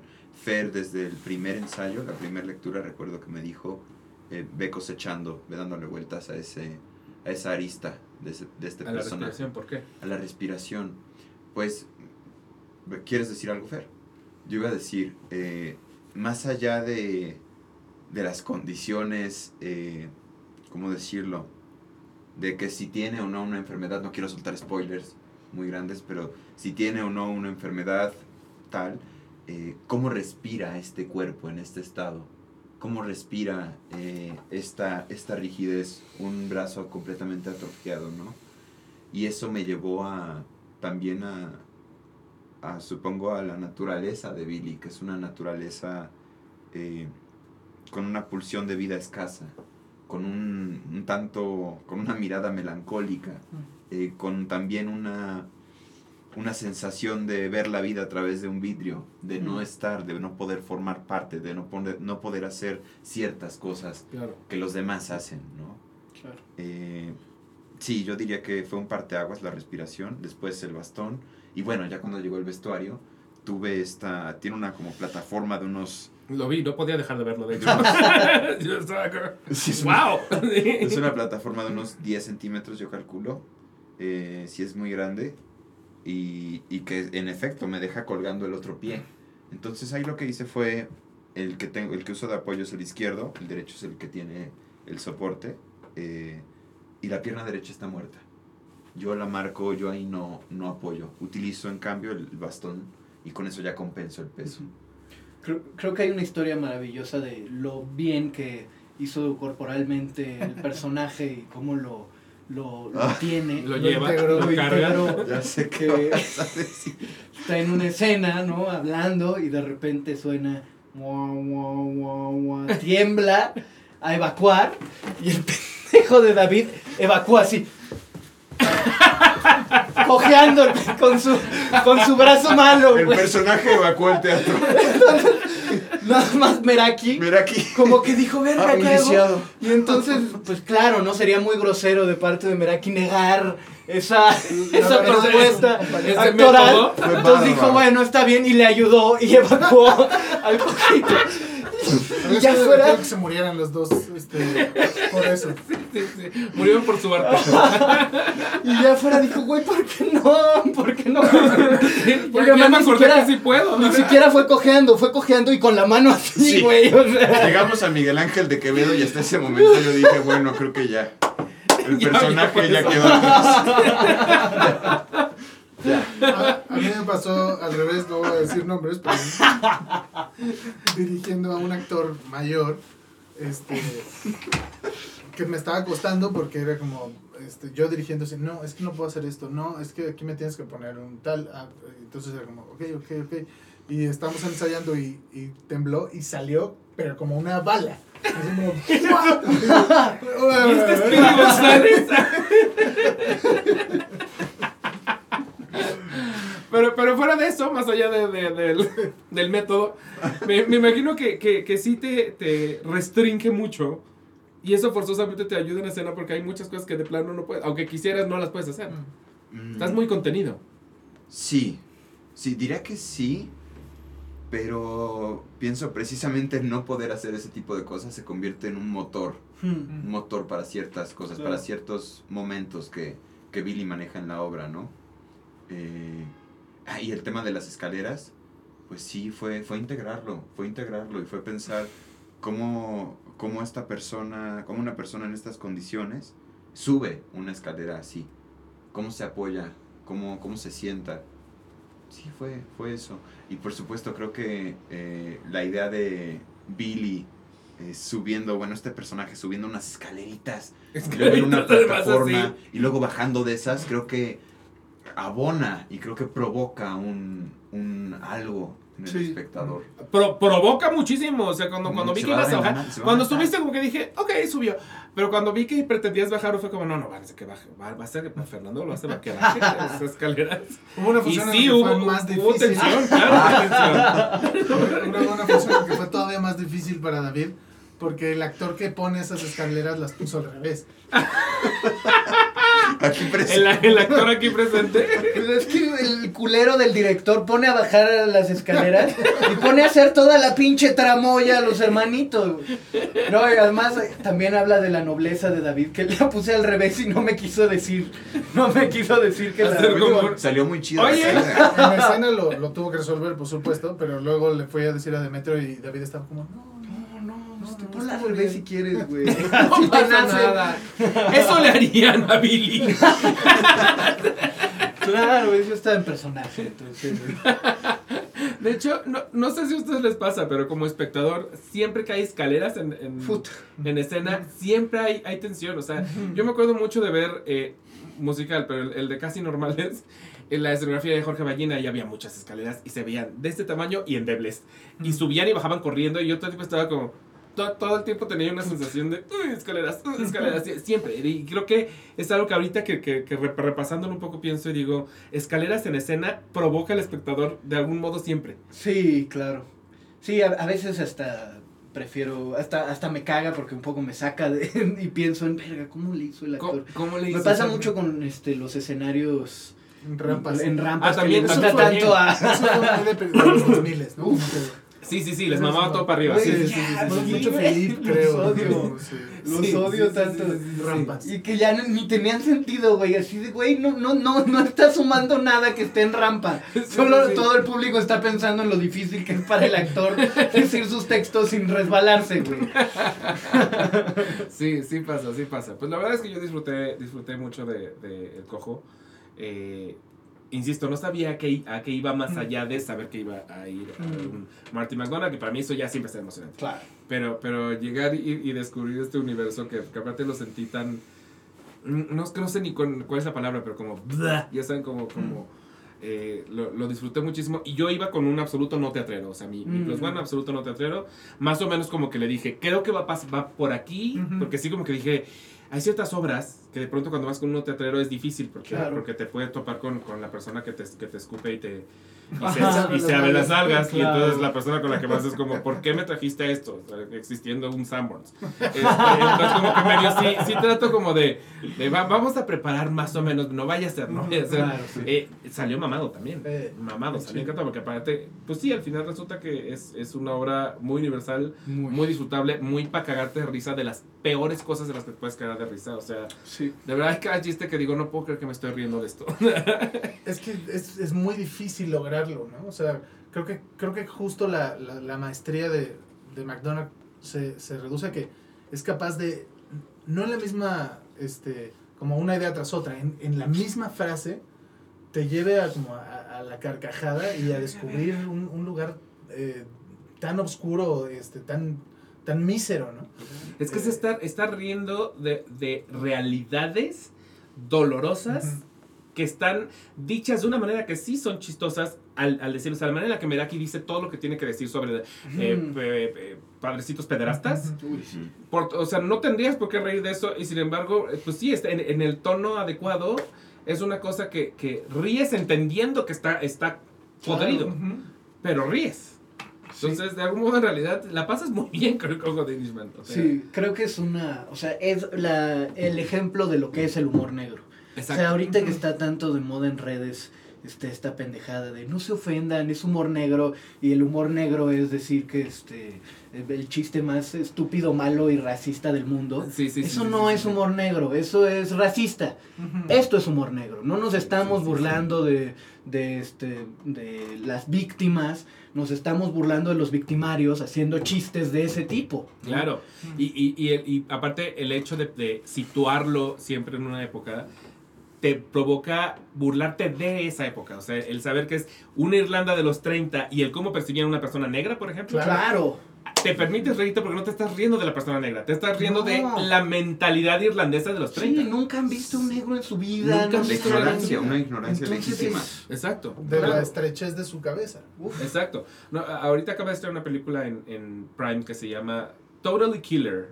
Si pueden verla, a mí me parece muy divertida, pero hay una parte que está situada en los 80 y es la eterna burla el pensamiento de los 80. O sea, en, en la película viaja en el tiempo una chavita de 2023 para allá. Y entonces todo le parece como, ah", o sea, de hecho en un momento una persona la toca y ella, ah, un wanted touch. O sea, y es como, hay, hay una cosa muy chistosa en pensar como, claro, todavía hace muy poco, porque los 90 fueron ayer, Pero los 80 fueron ayer, todavía hace muy poco pensábamos bien, o sea, había mil cosas que no las considerábamos y que ahorita regresar a eso y tener un personaje que lo ve desde 2023 es muy chistoso, pero no es que te estés burlando en realidad de el, detalle, te estás burlando de la mentalidad. Claro. Y eso es, es muy permisivo. Y por eso censurar eso lo convierte en algo políticamente incorrecto. Exacto. claro, sí, o sea, es como si, si, si, lo, si lo hiciéramos como light, yo creo que sería como, ah, entonces sí creemos que estamos claro, diciendo algo malo. De las mujeres, de los discapacitados, de los este, negros, ¿no? Es como, eh, no, no, no, no. Hay que ser salvajes porque nos estamos riendo de, de estos miserables habitantes de esta isla este que no que, nadie les ha abierto la cabeza claro si dicen personas de color este son peligrosas entonces eh, claro sería como ¿por qué está haciendo política aparte el personaje que ha sido políticamente incorrecto durante toda la obra de pronto en ese detallito decide así de, verga. claro no así sí sí sí si se pone este políticamente correcto con los curas con todo eso se vuelve una obra políticamente incorrecta. Sí, sí, sí, sí, sí, sí, sí. Siento que lo que tienes que hacer ahora, y especialmente para entonces cumplirle su sueño, es que hagan un field trip a Irlanda. Aquí sucedió cada cosa. Ay, sería maravilloso. Ir a visitar. Ah, de pura casualidad a Irlanda no. No. Yo tampoco. No, pero fíjate que tengo una amiga que está viviendo en Dublín. Este, y como que sí, eh, me ayudó como con algunas... Tampoco me clavé mucho así como cómo pronunciar, pero sí como que tenía algunas dudas, ¿no? Entonces leyó la adaptación. me dijo que me morí de risa con el chiste de los dentistas. Y yo así como... No chiste de los dentistas, órale. Y porque hay un momento en el que... Es que este, es muy chistoso sin entenderlo en la El totalidad. personaje Bartley le dice, este, eh, hay un francés, o sea, como que eh, un poco en esta idea de no pasa nada nunca, ¿no? Entonces, Viene un francés y es, un es francés, anécdota. está viviendo en Rosemont. y se dedica a algo chistoso. ¿A qué era? Es dentista. Ah, sí, es dentista, ¿no? Y como que para mí era, el chiste era como, que es, que es como dentista, ¿no? Y, y eso era lo que Ajá, y yo como en mi locura, bueno, en mi neurodivergencia, como que ¡ah! Sí, sí, yo también lo había pensado como es tan ordinario que por eso es chistoso. Claro, exacto. Y entonces mi amiga me dijo, no, es que me morí de risa porque todos los irlandeses tienen dientes horribles porque nadie va al dentista nunca. Tiene muchísimo, y es real, claro, Claro. sí. Tiene muchísimos Pues no habíamos entendido el chiste, maldita sea. De pura casualidad, antes de pasar a la siguiente sección, de pura casualidad, aprovechando que, que ya investigaste todo sobre Irlanda, tienes un dato curioso sobre Irlanda que sientes que la gente no sabe y que ahora tú conoces. Mm, Está difícil. tengo que escarbar. Sí. Porque aparte eso- esos datos luego sirven así para, para una primera cita, un funeral. Que necesitas Qué lástima como, que se murió tu ¿Sabías padre, que pero... en Irlanda? En especial porque no conoció que en Exacto. Irlanda Qué había... mal que falleció porque en Irlanda. Estoy escarbando, ¿eh? Estoy escarbando. Híjole. Tienes Porque que sí llega a ver. siento que tienes que, que investigar más. No, de recuerdo que el primer video que vi fue de estos de 10 10 curiosidades sobre los irlandeses, ¿no? Y ya se Ya te se olvidaron me las olvidó. diez. Ya olvidé todas. Y Ya las olvidé 10 ya valieron todas. madre. Valieron todas. Número dos. Y si de ese tipo de consejos de ligue, de, de bebidas, de qué les gusta, de qué regalos dan. Ay, a mí Beyer me había contado de dónde venía la palabra pop. Poop. Eh, Vamos a ser más claros, pup. sí, dijo hace poco, ¿no? Era como public. no Public, acuerdo, claro, public. que- no me acuerdo qué era. Verga, no sé, güey. Yo estaba viendo el, el otro día un video con uno de los One Direction, el que es de allá, que se llama Neil Horan. Órale. Eh, y entonces en el video lo ponen a elegir entre como comida irlandesa y comida inglesa. Entonces le llevan dos cosas y él tiene que comprobar las dos y decir, me gusta más esta, me gusta más la otra. Y lo que descubrí, por ejemplo, de los irlandeses es que les encanta el dip de chícharo, como puré de chícharo. Ah, sí. Como que comen, eh, aparentemente en efecto comen chícharo para todo, pero, pero literalmente lo venden como si fuera, o sea, algo que parece encontrar en un Oxxo, ¿sabes? Como empaquetado. O sea, abres y son papitas y las papitas tienen su dip de chícharo. Me pareció la cosa más asquerosa del mundo a mí, pero este güey estaba encantado. O sea, ese güey estaba, no, le dio el premio, de hecho, al- al Wow. de chícharo. Y yo como, ¿por qué tienen tanta opción con los chícharos estos güeyes? O sea, Bueno, pero es que contra Inglaterra, güey, también. comen culero en Inglaterra. O perdón. sea- No, pero no es que sean así que digan, ay, no, o sea, gastronomía inglesa, no, No mames. O sea, la, la gastronomía inglesa es como, o sea, un, un buen restaurante inglés es como este, comer en el mejor hospital del mundo. Ah, sí, sí, sí, sí, sí. Yo tengo que aceptar que yo tengo una predilección muy cabrona por el Shepherd's Pie. Pero fuera del pinche Shepherd's Pie, nada de la Sí. gastronomía inglesa me parece rescatable. Es que es su culto. o Pero sea, yo, yo les decía, este, cuando, como regresando como a, la- a las similitudes entre México e Irlanda, y les decía, o sea, este, somos borrachos, eh, Ah, sí, somos violentos, eh, tenemos un tema como eh, de amor-odio con nuestros vecinos, imperialistas, invasores, colonizadores, protestantes, este, angloparlantes, Racistas. racistas, eh, somos católicos, eh, La familia. este, somos un, un país que ha, que ha vivido hambre. Entonces es como, hay, hay un la fam- claro, la familia como que está Familia y muy vecinos, siento que somos Ajá. La eso- familia eso de los tóxica que tenemos, pero de-. Es muy católico ese, ese Claro, pedo, ¿no? Como Sí, decir, sí, sí. "Ay, abusó de ti, pero es tu tío. Claro, es tu tío, pues, ¿no? es tu tío, es es, es católico. Claro. sí, Entonces como que este como este eh, el cliché del irlandés creo que es parecido al cliché del mexicano, ¿no? La, la música, la, este somos alegres, somos hospitalarios. Yo decía, la única diferencia es que nuestra comida es mucho mejor. Pero mil Pero veces. mil veces. Muy superior. Creo que la cerveza no. La cerveza no. Creo, Sí, creo que ellos sí nos ganan. Porque creo que también tenemos muy buena Tenemos cerveza en México. Pero creo que esos cabrones sí nos ganan. De hecho, la, la Guinness es La. Guinness. claro, pero la diferencia entre cervezas y la diferencia entre gastronomías, no mames. o Sí, sea, bueno, y Sí.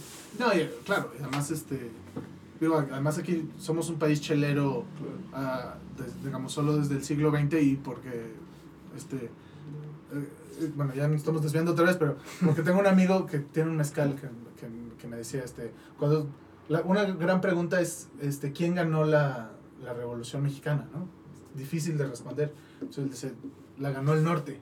Y la prueba es que éramos un país pulquero y nos convertimos en un país cervecero. Órale. Porque la industria este, del norte eh, estableció la, la cerveza a nivel nacional. Y de ahí nos hicimos un país chelero. Pero... ¿Ves? pero, Dato pues, curioso. Dato Yo tengo curioso. un dato curioso. ve todo lo que tuve que decir. ya me despertó algo. Estábamos haciendo tiempo, Ya. güey. Yo, yo antes, antes de tu dato curioso, Para que te acuerdes de otro. me- los, los- justo los irlandeses tienen esta cosa tan de los pubs. Eh, que la, la cerveza Guinness de allá, la, la que se vende pues así, Ujú. también los otros también, eh, tiene la espuma para que la sientan como de, de pop. Órale. Que aquí, pues no, nuestra Guinness, de hecho no sé si aquí vendan Guinness, seguramente sí. Sí. Y seguramente es la, la cerveza como cualquier otra. Y allá Mm. hasta hacen un, o sea, tienen manera de sacarla de la, de la latita y hacerla turururú para que salga la espuma que tendrían en una cantina. Pues Pero- yo sí es así, porque tiene como su, Su- caniquita. Tiene ¿Su una caniquita? que hace. A mí me que- pareció muy sorprendente. Lo vi en un video y estaba como, ah, o sea, estas cosas me sorprenden mucho. Pero no, no has tomado la Guinness en lata. Nunca he tomado la Guinness en lata. Es que. Tiene una caniquita justo para hacer espuma. Ajá. Y Ah, la bueno, ah, mira, y eso es- tiene una eso. espuma. Y eso salió de. Irlanda, porque esos güeyes están obsesionados con la, la cerveza que Claro. viene de, de esta maquinita povera. Claro. Ya te robó un dato, Ya, por ejemplo. Ya me robó todo. ¿Cuál era tu dato? A ver. Mi dato curioso es que en las islas de Irlanda, específicamente en las islas de Arán, no hay árboles, por tanto no hay madera. Entonces, así, para contexto del estilo de vida que llevaban estas personas, por eso vemos que todas las carreteras, casas, cualquier estructura está hecha de piedras, porque lo único que tienen para resguardarse es eso, son, son piedras, pero no hay árboles, no hay madera. Y eso a nivel de Sí, claro, cualquier claro. civilización, de cualquier comunidad, no tener madera, que además, Sí, además de ser un... Implica mucho en términos de fuego también. Sí, Sí, claro. Prenden las calor. cacas de las vacas. Ah, había visto. Oh, wow. Ujú. También podrían Claro. pedir papitas. Las papitas, ¿algunas han prendido papitas? No. Y yo, yo una vez me fui de campamento y no encontraba la ¿Como manera de prender chetos? mi fuego. Ajá. Yo siempre he prendido chetos, sí. Chi- Ah, era, ese era de- eran sí, chips sí, de sí. jalapeño. Eh, pero Órale. usamos ocote, usamos. Ahí tenemos la pinche fogata y no prendía, no prendía, no prendía. Dijimos, pues échale las chips. No mames, la fogata. Las chips prendieron, pero así. Y la fogata preciosa nos duró Qué toda la noche miedo, con ¿no? chips. nos estamos comiendo. Claro. Sí. Dinosaurios. Con los nuggets de dinosaurios que, Que sí en están de realidad tienen dinosaurio. dinosaurios, claro. Al final sí tienen dinosaurios. Eh, bueno, y ahora que dice eso, David, también leí justo cuando estaba empezando a trabajar en la adaptación, este, que actualmente el gobierno de Irlanda este, te da una lana si te vas a vivir ahí. Órale, Un poco ¿cuánto? como los canadienses. Sí, porque no hay, no hay, este, nadie quiere vivir en esas islas. pues, ¿Cuánto este, te da? Ah, en esas islas en, En esas islas, en las islas de Arán, sí. Es que además, ¿a qué te dedicas ahí? Literalmente Exacto. tienes tu tiendita de chicharos o qué, Sí, ¿qué haces? Y como que sí lo leí y era como, bueno, este, tienes que seguir ciertas normas, como vivir en una casa que tenga como un interés histórico y la tienes que cuidar y mantener para, para conservar la estética de- del espacio. Digo, también es una política bien pensada, como para Sí. que no pongan este, Un. Oxxo, ¿no? este, pero, bueno. pero pues sí, claro, no, no hay gente, ¿no? Tiene muchísima lógica. Las, las, voy a decir una pendejada, pero tienen, vienen de muchísima ignorancia geográfica, porque de verdad mi ignorancia geográfica es enorme. Pero las piedras estas de Stonehenge, ¿son Irlanda o no son Irlanda? Eh, no, no, No. son ¿Eso Escocia. es Escocia? Oh, Sí. entonces olvídalo. Porque estaba yo pensando como, con razón las piedras de Stonehenge son piedras y no madera. Pudieron haberla de hecho de cualquier otra textura, pero como nada más tenían piedras, pero no, entonces no funciona. Sí, habría sido más chafa de madera, la verdad. Pero Siento. igual eso hubiera, la, la- pues, hubiera podido cargar más fácil. Por eso, pero entonces no tendría tanto chiste, ¿no? O sea, No sé si ya la cagué, sí, pero según yo sí se están en Escocia. Yo solo Sí, sé que es como yo- por allá, ya sabes, es como... pues Es, es, es, es en- parte del mundo. seguro. Sí, en estas. Está en estas islas. Es bueno, es bueno saber que no soy ¿Cómo el se único llaman las con, islas? con- con poca capacidad geográfica. O sea, tienen. o, sea, como el, el, el, archi- el archipiélago. Sí, no sé qué isla, pero es una isla con un nombre. Este, y de ahí son las. Y, sí, no, es verdad. y son piedras. Ajá. Son piedras. Pues son como fichas de dominó, pero de piedra, gigantes, ¿no? Yo las tenía ubicadas así, Reino Unido. O sea, que eran parte de. Sí. Estaban allá. Reino Unido. Sí, Reino Unido. A lo mejor están en Gales, sí. Claro, sí, sí. Gales. Pero, pero yo diría que no en Irlanda, porque Lo sabríamos. lo sabríamos. Sí, Sí, porque que habría un diálogo que la Irlanda no debe de ser un lugar tan malo. Sí, las piedras de Stonehenge. Exacto. Y, y fui alguna vez también a Huasca de Ocampo, que no sé si alguna vez Claro. aquí, que es este gran tierra de duendes. Sí, sí, sí. Y que es el equivalente, es, está Es el Museo del Duende. Duende. Y en el Museo del Duende, de hecho, te explican justo. Ah, no es cierto, en la Casa del Duende, no fueron Sky las dos. Claro, sí fuimos a la casa del duende, ¿no? Ah, bueno, en la Casa del Duende, ahí te explican, porque en algún momento entras a un, a un salón y tienen como puestos los distintos duendes de los distintos países, porque ellos dicen en realidad son lo mismo. Aquí nada más de, de pronto aquí son cheneques, de pronto allá son duendes. Y en, en Irlanda son leprechauns, que aquí Ujú. también traduciríamos como duende, pero en realidad tienen como... Y todos son la misma mitología. O sea, en realidad, pues sí, nos apañamos justo al personaje mitológico, le cambiamos de nombre, Pues sí, pero hacen lo mismo y son figuras que vienen del mismo lugar y que compre en Irlanda y aquí los comprendemos como iguales, solo les cambiamos el nombre. Sí, eso es bien interesante. Es muy interesante porque era lo que hacíamos de los Banshees, no, Claro. no, no tan así, Sí. pero... Y así como para todos lados. Con los La- La, dragones. mitología cristiana dragones. también se encuentra en, en muchas otras religiones previas. ¿no? La, ma- este, la Madre Virgen, este, el, el, eh, el resucitar tres días después, todo eso, todo eso pues ya, ya lo traemos desde...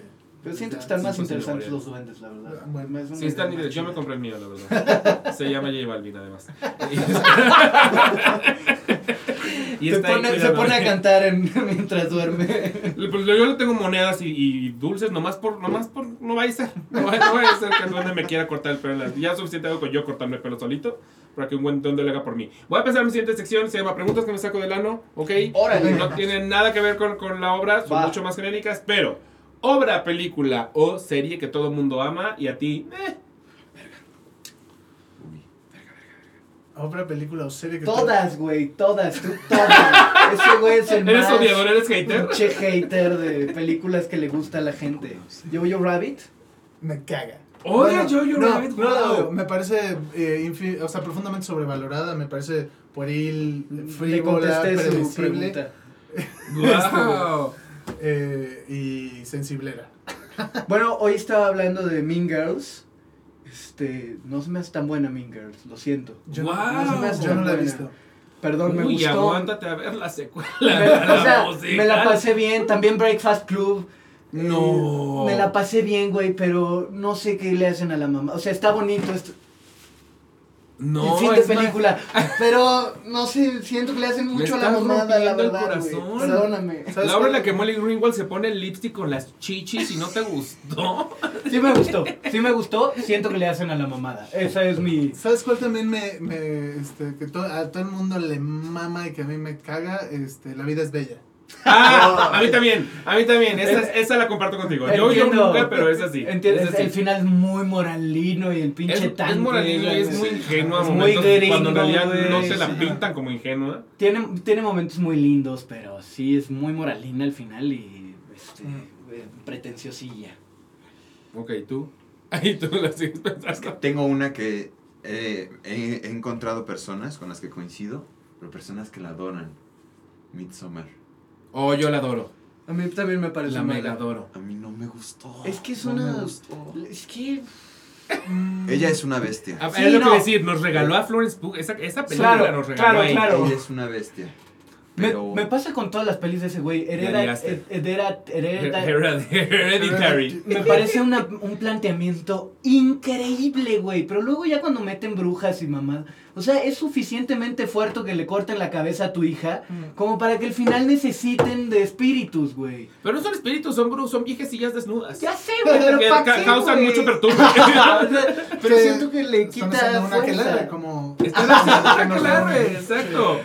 Y le corta la cabeza a alguien con un hilo, además, ¿no? Una cosa así, no, una cosa como muy finita, no me acuerdo. No, no, no, con un poste de luz. No, esa es la niña, esa es la Ah. niña en un coche. No, después, después, después. Ay, qué Tiene unas escenas muy perturbantes. Ah, no, a mí... Y Midsommar también se me hace que A mí lo que me caga es el final. Sí. El final siento Sí. que ya meterle terror eh, de ciencia ficción eh, debilitó el terror que ya tenía. Y Ok, Scorsese les acaba ok, de echar unas floresotas, ¿no? Como que dijo que, que las dos películas le influyeron mucho para esta nueva que... Ah, ¿En no la voy a ver al pendejo. Ahora, a mí, toda la filmografía de este, Tim Burton... Ah, sí, a mí me pasa igual. Toda la filmografía, Toda la de Tim Burton, filmografía o de sea, Tim Burton. no donde nos quedamos los que dijimos, aquí está Hasta padre aquí. Tim Burton, ya después ya no. O sea, tú Toda. toda, toda, hasta Beetlejuice. Sí, está es aburridísima. Está O sea, divertida, güey. Es aburridísima. ¡Wow! Yo Batman tenía- Returns. Mm, eh, Es muy mala. Me güey. duermo. Es ¿Qué? muy mala. Pero además, ¡Wow! le agarré mucho, mucha tirria porque este, eh, justo esas dos que estás mencionando, yo guardaba un recuerdo este, maravilloso. Sí, sí, sí. Y en la pandemia, este, puse aquí al muchacho, hicimos como un cineclub en nuestro encierro, este, y, y me, me, me- o sea, como que me destrozó, como decir, puta, qué aburrido. La de Batman.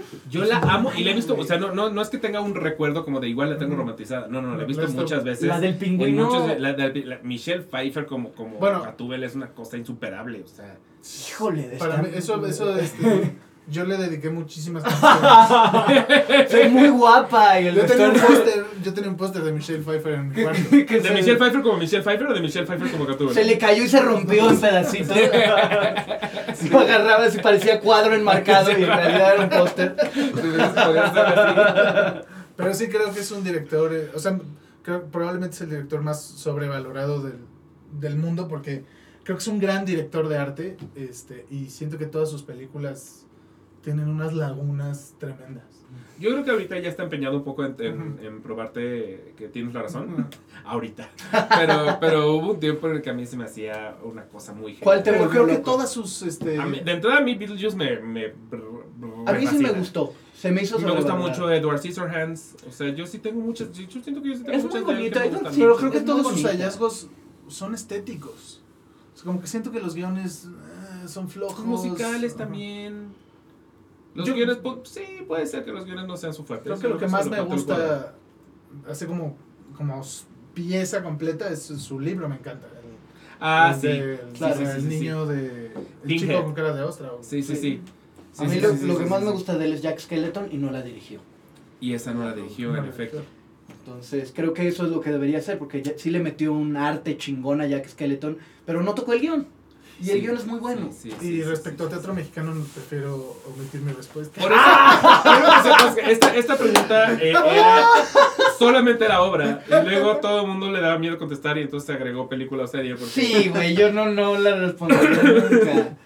Igual dijeron unas cosas muy fuertes, muy polémicas. Pero creo que que Tim no se Burton habían no dicho aquí. ¿eh? Perdón, Tim Burton. Nadie perdón, se había metido ni con Tim Burton, ni con Ari Aster, ni con Mean Girls. Nadie. Güey, pero no- esto, esto es novedoso. O sea, siempre se meten o con Star Wars, o con Lord of the Rings, o con Harry Potter. Esas son las, las clásicas. Que están sobrevaloradillas, pero... Pero bueno. También son... Pero ya son más, o sea, ahí ya es más clásico que te metas final con ellas. todo Pero está estas que ustedes sobrevalorado. mencionaron. todo, te estás oyendo Todo Hollywood está sobrevalorado. Scorsese está sobrevalorado. ¿Sabes todos qué los película actores. también este, era como de, mi, de mis top y que luego la volví a ver y se me cayó un poco? Los Intocables.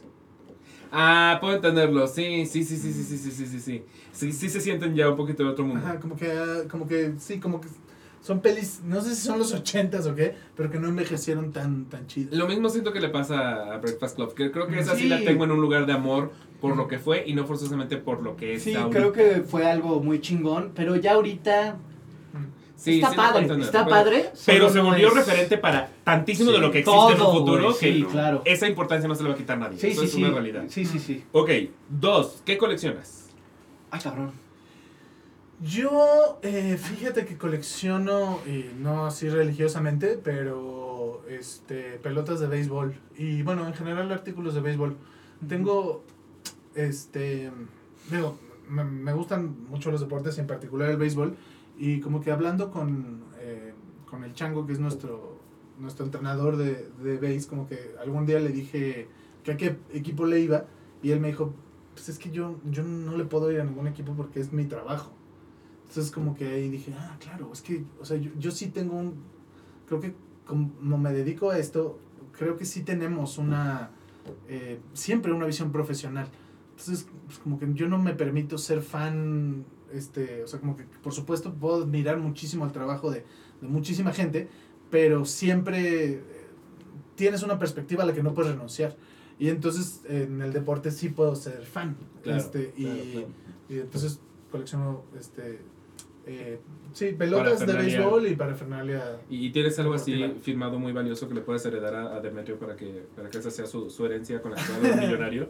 No creo que llegue a ser millonario, pero sí, o sea, tengo, tengo una pelota firmada por el equipo campeón de, de Diablos del 2014. Tengo una pelota firmada por el eh, equipo de Diablos del 2019. Tengo una pelota, tengo la pelota que yo lancé cuando lancé la primera bola en un juego de Diablos. Y tengo un bat este, firmado por Jafet Amador de Diablos también y uno de por Chuyito Favela que me regalaron ambos. Creo que puedo saber quién es tu equipo favorito. Cre- Creo. Puedo intuir. Y este y cuando fui cuando fui a ver a los gigantes a, a San Francisco, este, pues es que los gringos lo saben hacer muy bien en ese sentido, pero como que dije, no, no me voy a gastar, no me voy a gastar mi dinero en esto. Pero tienen así como este un- una cantidad de opciones para que puedas comprar así como de este primer hit de no sé qué. Digo, hay, hay cosas que se van a los museos, pero hay cosas que están como a la venta, pero pues, es, es muy caro. Así como Sí, este eh, tierra del eh, a la verga. de Sí, la serie hay gente que mundial. vende pedos O que no ven a sí, tierra. sí. Pedos en un frasco. Este, literal, Sí métanse un día así de que a Mercado Libre o a eBay y búsquenlo. Vende, hay gente Calzones, también agua para o- agua con la que se bañan, he visto. Sí, sí, sí, sí, sí, todas esas cosas. Y ni siquiera es como que las encuentres en OnlyFans. No, no, no, en Eso eBay, sí, sí, Mercado claro. Libre, así. En tiendas. ¿Cómo ves? Bueno, Qué ah, viejo el mundo. sí. ¿qué coleccionas tú? Yo colecciono, bueno, colecciono como, ¿cómo decirlo? Como basura. O sea, en el sentido de que no... Eso ya es una enfermedad. No, es que podría decir... Mementos. Podría decir, ajá, o sea, son, son objetos, son envolturas, es un pedazo de madera, es eh, un objeto de que utilicé en una obra y exacto, como que Mm, tengo ahí una cajita Qué que chido. está retacada de, de un avioncito, eh, un juguete así remoto de mi infancia remota, eh, un pedazo de tronco de alguna, Mm. o sea, que me recordó a alguna chica de la que me enamoré cuando yo iba en la Ah. primaria, o sea, Mm. todo está ahí, un pedazo de, no sé, una envoltura de Kinder bueno. eh, Pero mínimo sabes de a qué te Claro. recuerdo. Ya nada más es como. Como de personas que te- hay cosas, como que empecé a hacer un registro y Wow. tengo bien ubicado, pero hay cosas que yo aventé ahí siendo, o sea, supongo un chamaquito y fue así de, ¿De qué esto, será? este pétalo seco, estos pétalos secos de qué son Pero sí cuándo, como de personas. pero son todos Tengo una colilla ahorita aquí que te puedo dar. para- Para recordar este momento, esta grabación de podcast. una colilla que ahorita me fumé. Porque yo colecciono colillas. Me parece, de hecho, una, una muy bonita Ah, está divina, Es- está es- divina. Es mi colección, sí, en realidad es lo único que, que así que almaceno, que tengo. Está que muy guardo. bonito. Es muy bonito. es- Prefiero heredarla de él, pero está muy bonito. Sí, sí, le puedes sacar más provecho definitivamente. No, si se vuelve muy famoso David, sí creo que Este su es su Kinder va, sorpresa. va a valer cabrón, ¿no? Sí, sí, sí. ¿Tú qué coleccionas? Puta madre, Es que yo eh, estoy un poco, me siento un poco juzgado porque yo no tengo cole- coleccionaba trolls. Este, ¿te acuerdas de los trollcillos? ¿Trolls de los que tienen pelo parado? Como los noruegos que No, tienen como Los narices. noruegos Los son noruegos. como corcho. Y son muy de- caros, pero son bien bonitos, este, gafetes como de Ah, festivales. Creo que mi colección más valiosa es un folder que tengo con eh, documentos del SAT que voy coleccionando. eh, documentos oficiales, está mi acta de nacimiento, constancias. Y esa sí, sí la trato como colección. A veces la saco, no tengo nada que hacer. Nada más la saco y digo, ay, qué ordenado qué, qué, qué bonito. constancia fiscal y lo guardo. Creo que esa es mi colección más preciada que luego abro y veo. Esa es la que yo necesito y que no tengo. Es que Y sí es útil. es poco común, ¿eh? Es poco Sí es común bien y yo útil. la adoro. Me da una paz burocrática maravillosa. Oye, también tengo unas pelotas firmadas de béisbol porque no siempre, pero a veces meto, me gusta meter pelotas de béisbol a las obras que dirijo. Entonces, en donde lo hago, tengo como una pelota firmada por todo el, por todo el equipo y el elenco. Ay, no, me el cojo de Inishman no tiene escenas no. de El béisbol. corrido tiene. Eh, tiene el corrido de Rey Lear, tiene este, a ocho columnas, tiene... ¿Ocho columnas? ¿Qué escena de béisbol? No, eh, en la oficina, de hecho, Estaba ahí puesta, oficina ¿no? estaba ahí puesta y de hecho eh, le pedí a eh, Enrique Gutiérrez, que es el fotógrafo oficial de los Diablos, que es hijo de este también del fotógrafo del equipo, que me, di- que me diera unas fotos de, de, la, de la época. Entonces, el, el, el periódico como del día anterior, hay una foto de, de, No, este, Ah, de los qué diablos del chingón. 50. y- Wow. No sé qué. ¿Y esos 54. detalles en el cojo qué pedo, qué? No, pues ahí sí no había manera. No Está, está más difícil. O sea, no, no tiene ni narcos ni, Ni béisbol, güey. Ni vestidos amarillos gigantes. ¿Ese vestido de dónde salió? El, El del corrido, el que usa el, el Ah, el que usa Malcolm. Eh, lo hizo eh, Libertad Mardel. Y no, o sea, no, no sé si lo compró y lo, lo adaptó. Pero, Es maravilloso. sí. Pero era como de la bella. Era de la bella, Era de ajá, la yo bella, pensaba sí. en la bella. ajá. Sí, sí, sí. es sí. maravilloso. Ajá. Ok, miedo irracional. Irracional, nótese. Claro, claro. O sea, es este miedo, miedo pendejito. O sea. Miles. Mm. A ver, vas uno. Muchísimos. Este. eh, me sigue dando miedo dormir solito. de Oh, hecho. wow. Me sigue dando miedo. Este. O sea, hace poco se fue mi novia al Cervantino y me quedé dos días solo en la casa. ¿Qué, opi- qué opinas de dormir así de si una puerta del closet o la puerta del cuarto así No, no, no, no duermo, no. O sea, soy, soy, sí, siempre cierro la puerta, siempre. Este, me da miedo dormir solo. eh, no sé qué otro miedo irracional. Tú, David, qué miedo es Estoy pensando, es que así el primerito fue eh, estar en un lugar acuático y no tener piso. Ah, sí. Perder piso, creo que se llama Tala, talasofobia. tala- talasofobia. Que no es solamente perder piso, sino hay La algo- imaginación de lo que hay hay algo ahí eh, así. Ay, pero ese no es tan irracional, ¿no? Siento que es... Bueno, no, sí, no es Sí. irracional. No, sí es irracional porque en realidad Sí, tiene mucho que ver claro. con lo que te imaginas que hay. Sí, porque no Sí. es en el mar, es en un lugar, o sea, también Puede en ser la alberca. en un cenote eh, Ay, y, no, y ya, o sea, ya es la muerte, o sea, yo solo he sentido el miedo que te paraliza cuando me asomo y veo negro abajo. Uy, no, no, no, no, no, no. Ahí sí ya es- me paraliza. No, qué miedo, sí. es Yo- ese miedo Yo que- justo en un cenote podías nadar y había una parte en la que era como una cueva y literal tenían puesto una cuerda por si querías entrar así agarrado de la cuerda, pero porque era de no ver tu mano si la ponías Qué aquí. miedo. Y yo me acerqué y dije, ¿quién? ¿Qué loco agarra la cuerda y dice, voy a ir a asomarme? O sea, de, ¿por qué habrías de hacerte eso a ti mismo? Y sí es irracional porque en realidad lo que te imaginas es el, Sí. a los monstruos de Lovecraft aquí. ¿no? Sí, no, no, de- no te da miedo ahogarte, te da miedo Ajá, ajá, lo- agarre lo la que está escondido. momento en la oscuridad, a Pero justo... claro, y es de esos videos en los que... Los buzos de aguas negras, ¿no? Saben que existe ese oficio. Sí, en bueno, la ese ciudad de- se me hace un miedo muy racional. No, no, no, claro. Más que me- no se le llamaría miedo. Pero ¿por qué ellos qué hacen? ¿O qué? ¿También es, están Pues- muy en la oscuridad? No, ¿no? Están Sí, en- no, en una absoluta oscuridad. De hecho, ¿Neta? sí, sí, sí. Este, trabajan como con, con comunicación y les van diciendo Qué horror. este, con cámaras para dónde moverse, pero están absolutamente a ciegas. Ajá. Eso suena terrorífico. Qué absolutamente. peligro. Sí. Peligro. Tu miedo irracional. Ay, tú eres muy racional, seguro. Yo soy muy racional. Muy. Debo, debo decir que soy muy racional y me caga ser tan racional. Eh, sí, no sé. La verdad es que no, no lo sé. Creo que puedo decir como que, pues ya como que hable mi inconsciente.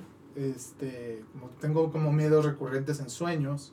Mm. Eh, sueño mucho que, que pierdo mis zapatos, por ejemplo. Que, este, que se me caen los dientes. Y este, típica pesadilla de actor la, la tengo muy seguida. O sea, como Claro, sí. tengo muchos sueños respecto a... Tengo que dar función de una obra que hice hace mucho y que no estudié y que ya no me acuerdo y ya voy a escena. Sí. O que estoy este, en la pendeja y de pronto me dicen, ya, tercera llamada y, y no, me, no me he puesto el vestuario, ¿no? Eso Ay, es- sí, qué horror. Son horribles, pero son muy racionales. Son- putos son- miedos. son racionales. Pero es cierto que de pronto hay, hay- miedos que por más no, que no. sean personas racionales, tampoco es como que los puedas evitar. Por ejemplo, si, si una araña te provoca un franco, ¡ugh! o sea, eso es Es muy racional ese güey. de verdad hasta Muy- con los animales. Yo las cucarachas me ponen muy mal. Ah, también a mí. Muy mal. Sí, sí. Me paralizan. Claro, claro, paraliza. Me dan ataques. O sea, me estaba bañando el otro día, vi una cucaracha y grité como lo, mi novia pensó que me estaba muriendo. Pensó que me había caído. y- Salí corriendo. Me dio una taquicardia, güey, horrible. Te entiendo perfectamente. Yo le tengo fo- fobia, fobia, culera a las abejas. Y Órale. alguna vez se me paró una en el pie mientras yo estaba trabajando en, en- en mi departamento y cuando volteé porque lo sentí, veo a la abeja y grité a tal manera que mi novia estaba bañando y salió y cuando se enteró que era me dijo, creí que te estaba dando un infarto y ahora estoy muy enojado contigo porque era una pinche abeja y yo, es casi como si me diera un infarto. Sí, las abejas Creo que no- están al nivel. No me da nada de miedo las a mí me abejas, dan, por o sea, de me salió en coches en movimiento porque entró una Qué abeja. loco. O sea, sí, fobia, fobia, fobia de ni siquiera pienso, o sea, Hmm. o, o lloro también, esa es la otra opción. O sea, pasa una cerca y llanto incontrolable. Fobia. Yo sí podría llorar por una cucaracha, la verdad. Sí, sí, son Y por una araña también, pero es que siento que las arañas tienen más sentido. Las cucarachas sí es una pendejada, me dan Es una- esa miedo. sí es más irracional, pero justo hay algo de racionalidad en decir, esto es ponzoñoso Claro. y tiene capacidades de saltar. Me da, me da mucho menos miedo una abeja que te pica y que sí duele que una cucaracha. O sea, mil veces prefiero que me caminen abejas a cucaracha. Mil veces. Ok, siguiente pregunta, dado que eres muy racional y dado que se acerca Halloween peligrosamente. ¿Cuál es el mejor disfraz, ya sea que has usado o que has visto usar a alguien más? Yo este, me disfracé de Ed Kemper. ¿Quién es el Kemper? Ed Kemper es el asesino serial. Bueno, es un asesino fotos. serial. necesitamos Se parece mucho. Yo vi la serie, que es la, la serie de este de Fincher, ¿cómo se llama? Eh, mi, mi Mind Hunter. Mindhunter. Mindhunter, ok. Y la empecé a ver porque me empezaron a molestar en Twitter, así de, ay, salen- sales en esta serie. Y, y la vi y dije, maldita sea, así me parezco. Y entonces Oh, dije, sí "Ya, soy". No puedo, sí soy. Y me disfracé de eso en Halloween. Y este, ahorita te voy a enseñar. Y fue, fue muy Estoy buscando exitoso. tu foto en Instagram, pero No, es que subes muchas mamadas, güey. Pon el busca googlea el Kemper. Es que- Mi desayuno, es que o sea, ahí te pareces mucho. Aquí está. Pero Ah, no sale la no foto. sale la no foto. pusiste la foto, Ay, güey. ¿Cómo? Sí, tenía, absolutamente tenía que ser el comparativo. Claro, puso nada más su- eh, esperando que todos conozcamos al asesino serial. Que no es tan famoso, no es así como decir Jeffrey Dahmer. Oh, ok, ok, sí, sí, he parecido. Ok, sí, he sí, parecido. Y aquí- parecido. A ver. Ah, muy triunfal. O sea, vean. Sí se parece Sí mucho. ah, se sí fue parece. muy triunfal, sí fue muy La neta triunfal. sí Sí, se sí, parece sí, sí, mucho. sí. Ah, lo enseño a la cámara. Miren, sí se Lo parece. pueden googlear, lo pueden googlear. Sí, Google, no sean huevones. No sean huevones, por favor. Todo lo quieren en la palma de la mano. ¿Tú disfraz? Lo sigo pensando. Ah, Yo Ay, sí, yo sí lo tengo claro. Yo también, yo también. ¿Qué, güey? Te deberías de disfrazar de- del este del de Dr. Zeus del emo, del hijo emo de Sí, con el que te estaba chingando la otra vez. ¿Cuál? ¿De cuál? ¿De cuál? ¿Cuál es la es Horton? No, sí, es Horton. La película. El, Ah, ya el- sé quién. Con el que te el estaba de- Ah, chingando. el emo. Ahorita les enseño la, la comparativa. No tengo presente en absoluto. Gran referente para Billy el Cojo. Claro, Para bueno, el personaje de... Es que yo eh, como que pensaba en este Billy es un personaje tanático, ¿no? Pero pero lo tanático, tanático ahora más bien es emo. Y este, ahí está. A ver. ¡Ay, no mames! Sí. 100% sincero tenía presente el personaje, pero sí. Gran referente. Sí es Horton, ¿verdad? Sí es Horton. Es el hijo del alcalde. Ajá, que es súper emo y toca música. Sí, pero... Es más, vamos a montarla. disfrazado. Vamos a Puede ser o que hayas disfrazado o que en una fiesta de disfraces dijiste, no mames, esta persona se pasó. No, Yo tengo Se muchas pasó ganas. bien logrado. Yo tengo muchas ganas de ser este... De hacer al perrito... ¿Cómo se llama? El perrito de Toy Story. Ah, este. Slinky. ah, A Slinky. Yo tengo muchas ganas de ser Slinky. Que está Sí. bien padre, sí. Ese me gusta, porque lo vi un- alguna vez en una foto y me encantó. Sí, pero no me necesitarías a alguien que fuera tu cola.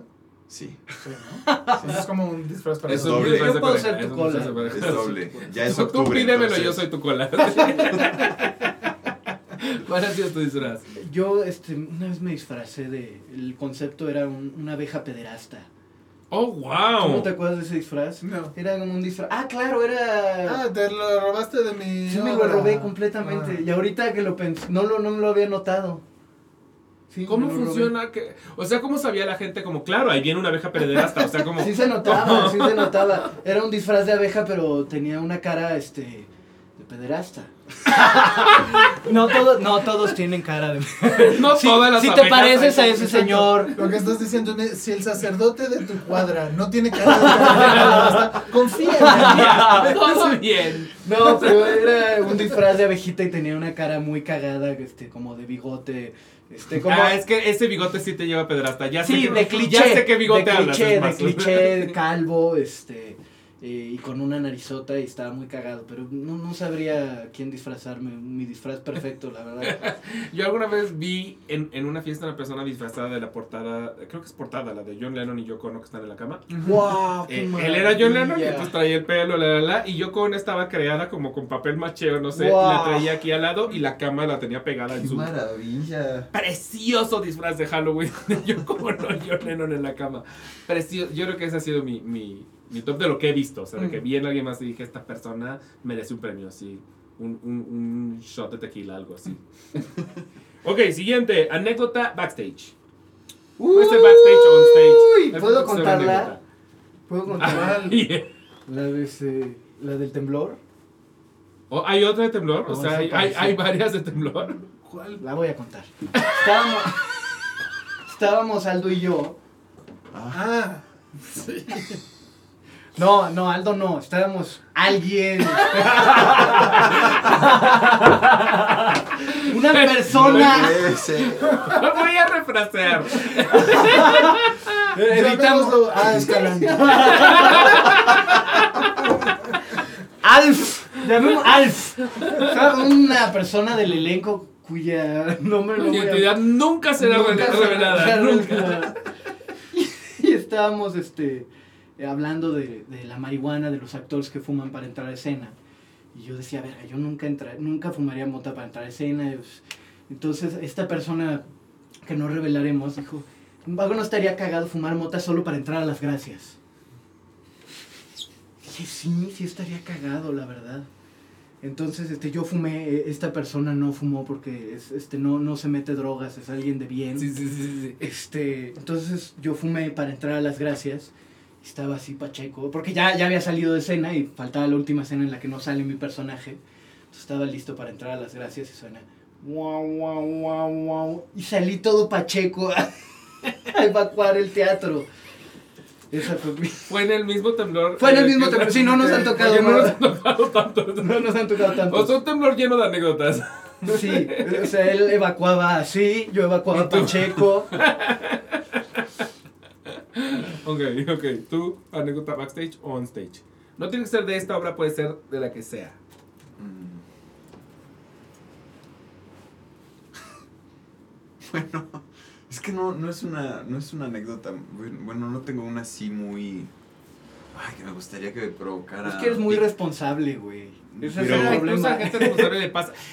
El teatro provoca que pasen cosas. Pero en el 2017, eh, que fue una obra incluso antes de la carrera, antes de entrar al CUT, eh, estuve en una obra, El Mercader de Venecia, que dirigió mi papá. Fue como una especie de, ah, ¿te quieres dedicar a esto? Vas. A ver, Vas con el mercader. vas. Y yo me estaba haciendo del baño toda la temporada.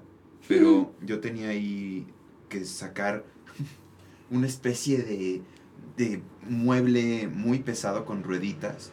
Y arriba de este mueble, que era como de mi. me llegaba aquí, había una balanza de, de madera con placas de metal. Era, era, una, era gigante y era básico para la obra. Bueno, pues eh, la empujo. Esto fue detrás de escenas, yo lo tenía que sacar y dejar ahí. Se me cae todo. me cae todo. Eh, suena el charolazo, una charola, una de las charolas para los- sale, se sale y Clang, ya se va para allá y trágame tierra, trágame tierra. Claro. ¿Quién fue el Sonó la niño? Y es la escena, es para la escena de la carne. Salieron todos los demás actores y actrices eh, que estaban en camerinos, pensaron que yo me había matado. Verga. Eh, sí, esa creo que ha sido de mis momentos más trágame tierra. Sí. sí. Ok, tú. Pues la, la experiencia más intensa que he vivido en un escenario fue con ejercicios fantásticos del yo, eh, escrita y dirigida por Sabina Berman, en 2019 Teatro Helénico, eh, en la que, bueno, este, todo, bueno, casi toda la obra sucede en la cabeza de Moisés de- Arismendi. de Moisés Arismendi, haciendo a Fernando Pessoa, eh, y prácticamente todos los actores éramos heterónimos, ¿no? Eh, y entre ellos estaba eh, eh, Poncho Cárcamo. Y era un sábado, teníamos doble función, y entonces como que yo llegué al camerino y Poncho estaba como, pues, como apachurradón, ¿no? Y entonces como yo dije, güey, ¿estás bien? Me dijo como, ando mal de la panza, no sé qué, tal. Ok. Este, y entonces como que salí, luego regresé y lo vi así como medio pálido y le dije este, a Mónica que nos en dirección así, oye, Poncho siente mal, vayan a comprarle unos electrolitos o algo. Y entonces como que lo revisaron y andaba malón y entonces bueno, damos este damos la primera función y pues Poncho estaba como medio gas, la verdad. Y empieza la segunda función y yo, yo arrancaba la obra, este, y después venía como este, una escena en la que estaban Hernán, eh, Poncho y, y, Moisés. Y entonces entro al camerino y veo a, a Cárcamo vomitando en, en, el baño del camerino. Y entonces dije, no va a poder entrar. ¿Quién está en escena? Ya tenía que estar en escena. Y entonces salgo y nada más veo así a Hernán del Riego. Ah, ah". Y entonces yo así de puta madre. Y entonces, este, como que en esa pinche locura, le digo, güey, ¿estás bien? No sé qué. Y entonces le hablo a Isabel Tardana, la productora, así de, necesitamos parar la función. O sea, Alfonso se siente muy mal, necesitamos parar la función. Y como que en la adrenalina de estar corriendo la función, este, no sé si Sabina dónde estaba, pero no estaba disponible, eh, pues como que quién toma la decisión y la chingada. Entonces como que Isabel dijo, no, hay que seguir. Y, este, y entonces me dice, ¿qué es lo último que tiene que hacer este, Alfonso? Y me lo llevo al hospital. Y le digo, pues nos tienen que matar a todos. entonces, Una cosa muy, muy chiquita. y entonces llegamos a la escena y, y Poncho está así súper débil con el revólver así. ¿no? Y entonces ya por fin como que nos mata, pero faltaba... Porque, no nos, porque eran los heterónimos, o sea, nos mataban, pero no nos mataban. Este, y faltaba media obra. Entonces nos dispara, se lo llevan al hospital y claro, yo pienso ahí como, si hubiéramos tenido la sensatez, creo que había que haber parado y decir, oigan, vamos a seguir la función, un compañero se siente mal y se va al hospital, pero pues vamos a terminarla como podamos. Pero no lo dijimos y entonces estábamos así este, en transiciones con el libreto en las rodillas, así, yo diciéndoles, a ver Hernán, tú pregúntame esto y yo te voy a contestar. Y entonces que Moisés así, de, vamos! Y, este, y entonces nos la aventamos así, como repartiéndonos el rol, que era muy importante, eh, Álvaro de Campos, que era el que hacía Poncho, entre, entre todos. Era el cumpleaños de Moisés, además. Fue el, este, para mí fue como una sensación de... Caída libre. De estar en un avión eh, y de, se murió el piloto y lo tenemos que aterrizar nosotros. y aterrizamos. O sea, salimos así, con el corazón así, y la gente fuera, ay, estuvo bien padre. Así como nadie sí, ni se enteraron. No se enteraron. Hasta vomitó en escena, ¿no? Vomitó, vomitó en piernas, de Poncho, sí. Pues estaba muy mal, muy mal. Sí. Wow, eso es, lo, que, lo que les falta, lo que les falta. Exacto. Porque no tiene que ver con responsables. Luego el teatro, pues, sí, pues, claro. Pasa sí, sí, terror, qué maravilla, qué maravilla también. Sí. Pues sí, a veces eso. También me acuerdo de una de que no, yo no viví, ¿no? Pero... Ah, la de... Eh, de del querido Luis Miguel Lomana, cuando estaban haciendo Copenhague. Eh, estaban Claudio Obregón, Julieta Gurrola y él, y se fueron de gira a Colombia y, Luis Miguel se enfermó muy mal de la panza y tenía diarrea. Y como que dijeron, pues, este, oiga, yo, o sea, yo no sé si me voy a tener que salir al baño, ¿no? Entonces como que llegaron a un pacto de, pues, si te tienes que salir, te vas. si ven que me salgo, te vas. Ahí la y, siguen. Y tal cual pasó un momento se o sea, como que se paró, se fue, se quedaron Julieta y Claudio en silencio, fue al baño, regresó, siguió la función, este, y el público después, esa pausa ahí, este, está esa tensión dramática. Le da realismo, es claro, ¿no? Es así de, ya no podemos discutir más, perdón. Y, luego y todos nos quedamos, significado todos, muchísimo. Sí, sí, sí, claro. claro. Ay, wow. Qué belleza. Claro. Ok, personaje en tu bucket list. Órale. Órale. Eh, Órale. Pues. muchísimos, pero no sé. Eh, yo diría que Orson Welles. ¡Wow! Sí, sí, lo veo perfectamente. Sí, sí, sí. Sí, o Falstaff, o el, o el padre Ubu también. Ok, ¿tú?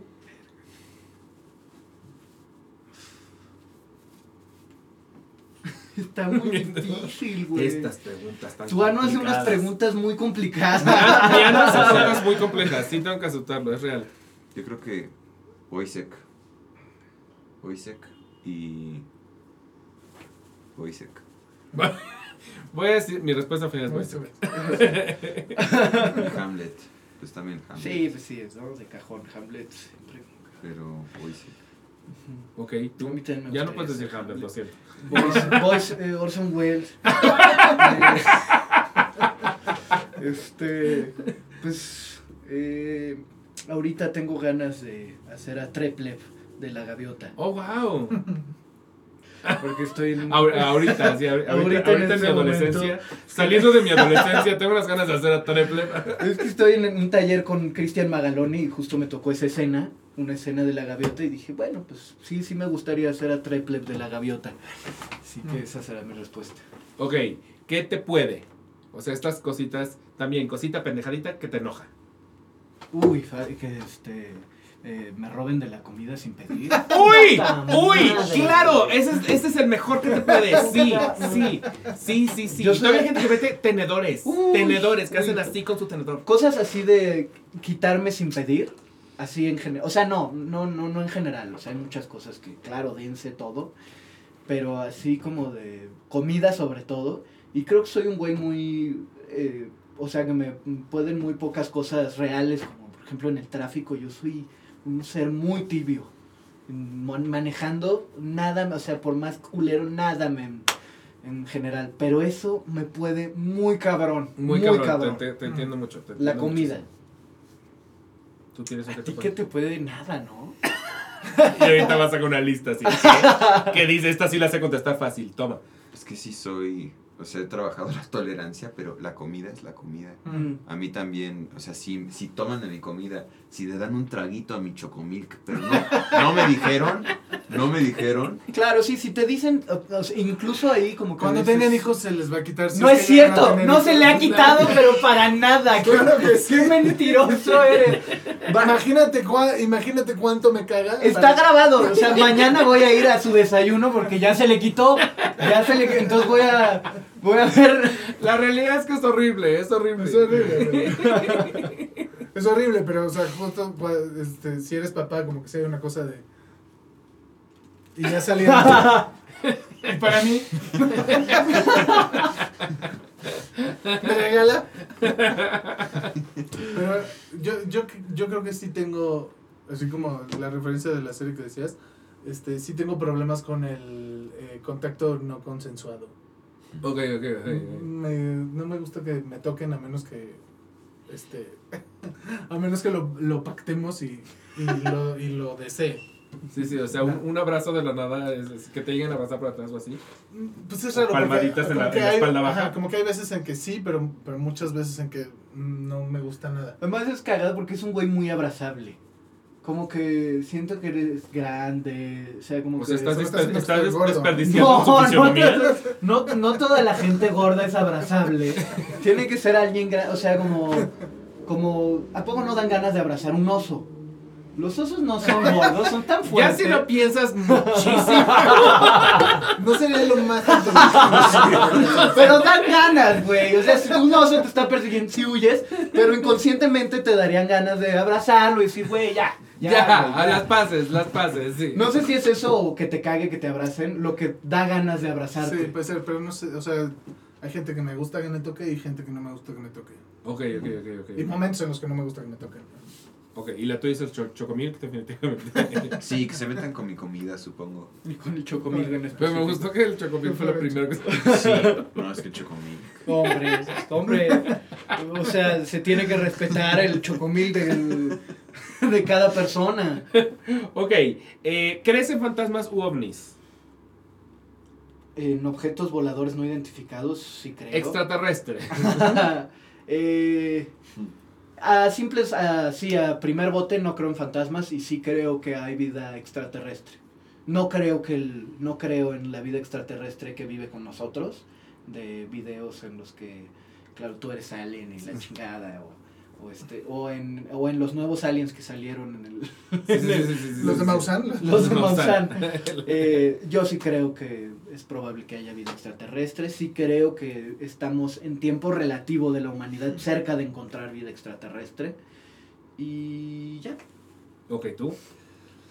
Soy muy ateo y muy escéptico. Este, creo también, bueno, sé que mi ignorancia es infinita eh, y, y, y creo que, bueno, pues, la ciencia cada vez está más cerca de, ah, de unificar este, teorías que como que probablemente nos, nos lleven a, a que definitivamente se pueda comprobar que, que nuestro plano de realidad no es único.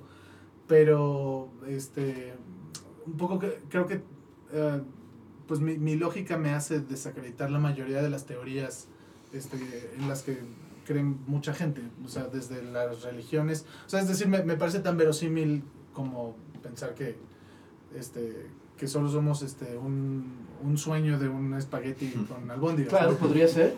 Este, Eso es una teoría, o sea, existe. Es una teoría, sí. Pastafarismo. ajá.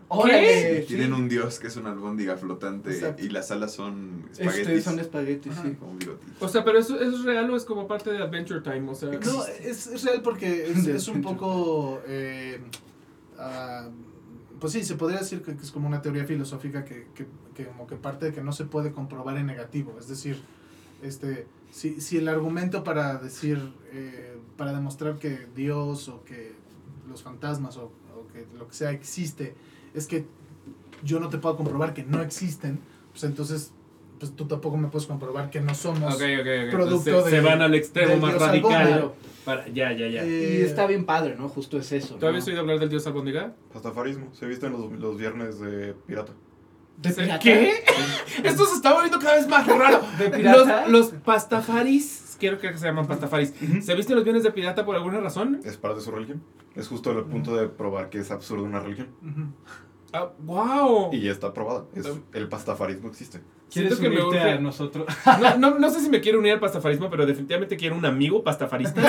O sea, Que- 100% sí. O sea, Yo me siento este, cercano, o sea, como que... O sea, si, llegan unos este, pastafaris a tocar el timbre, así de- Tiene un minuto para,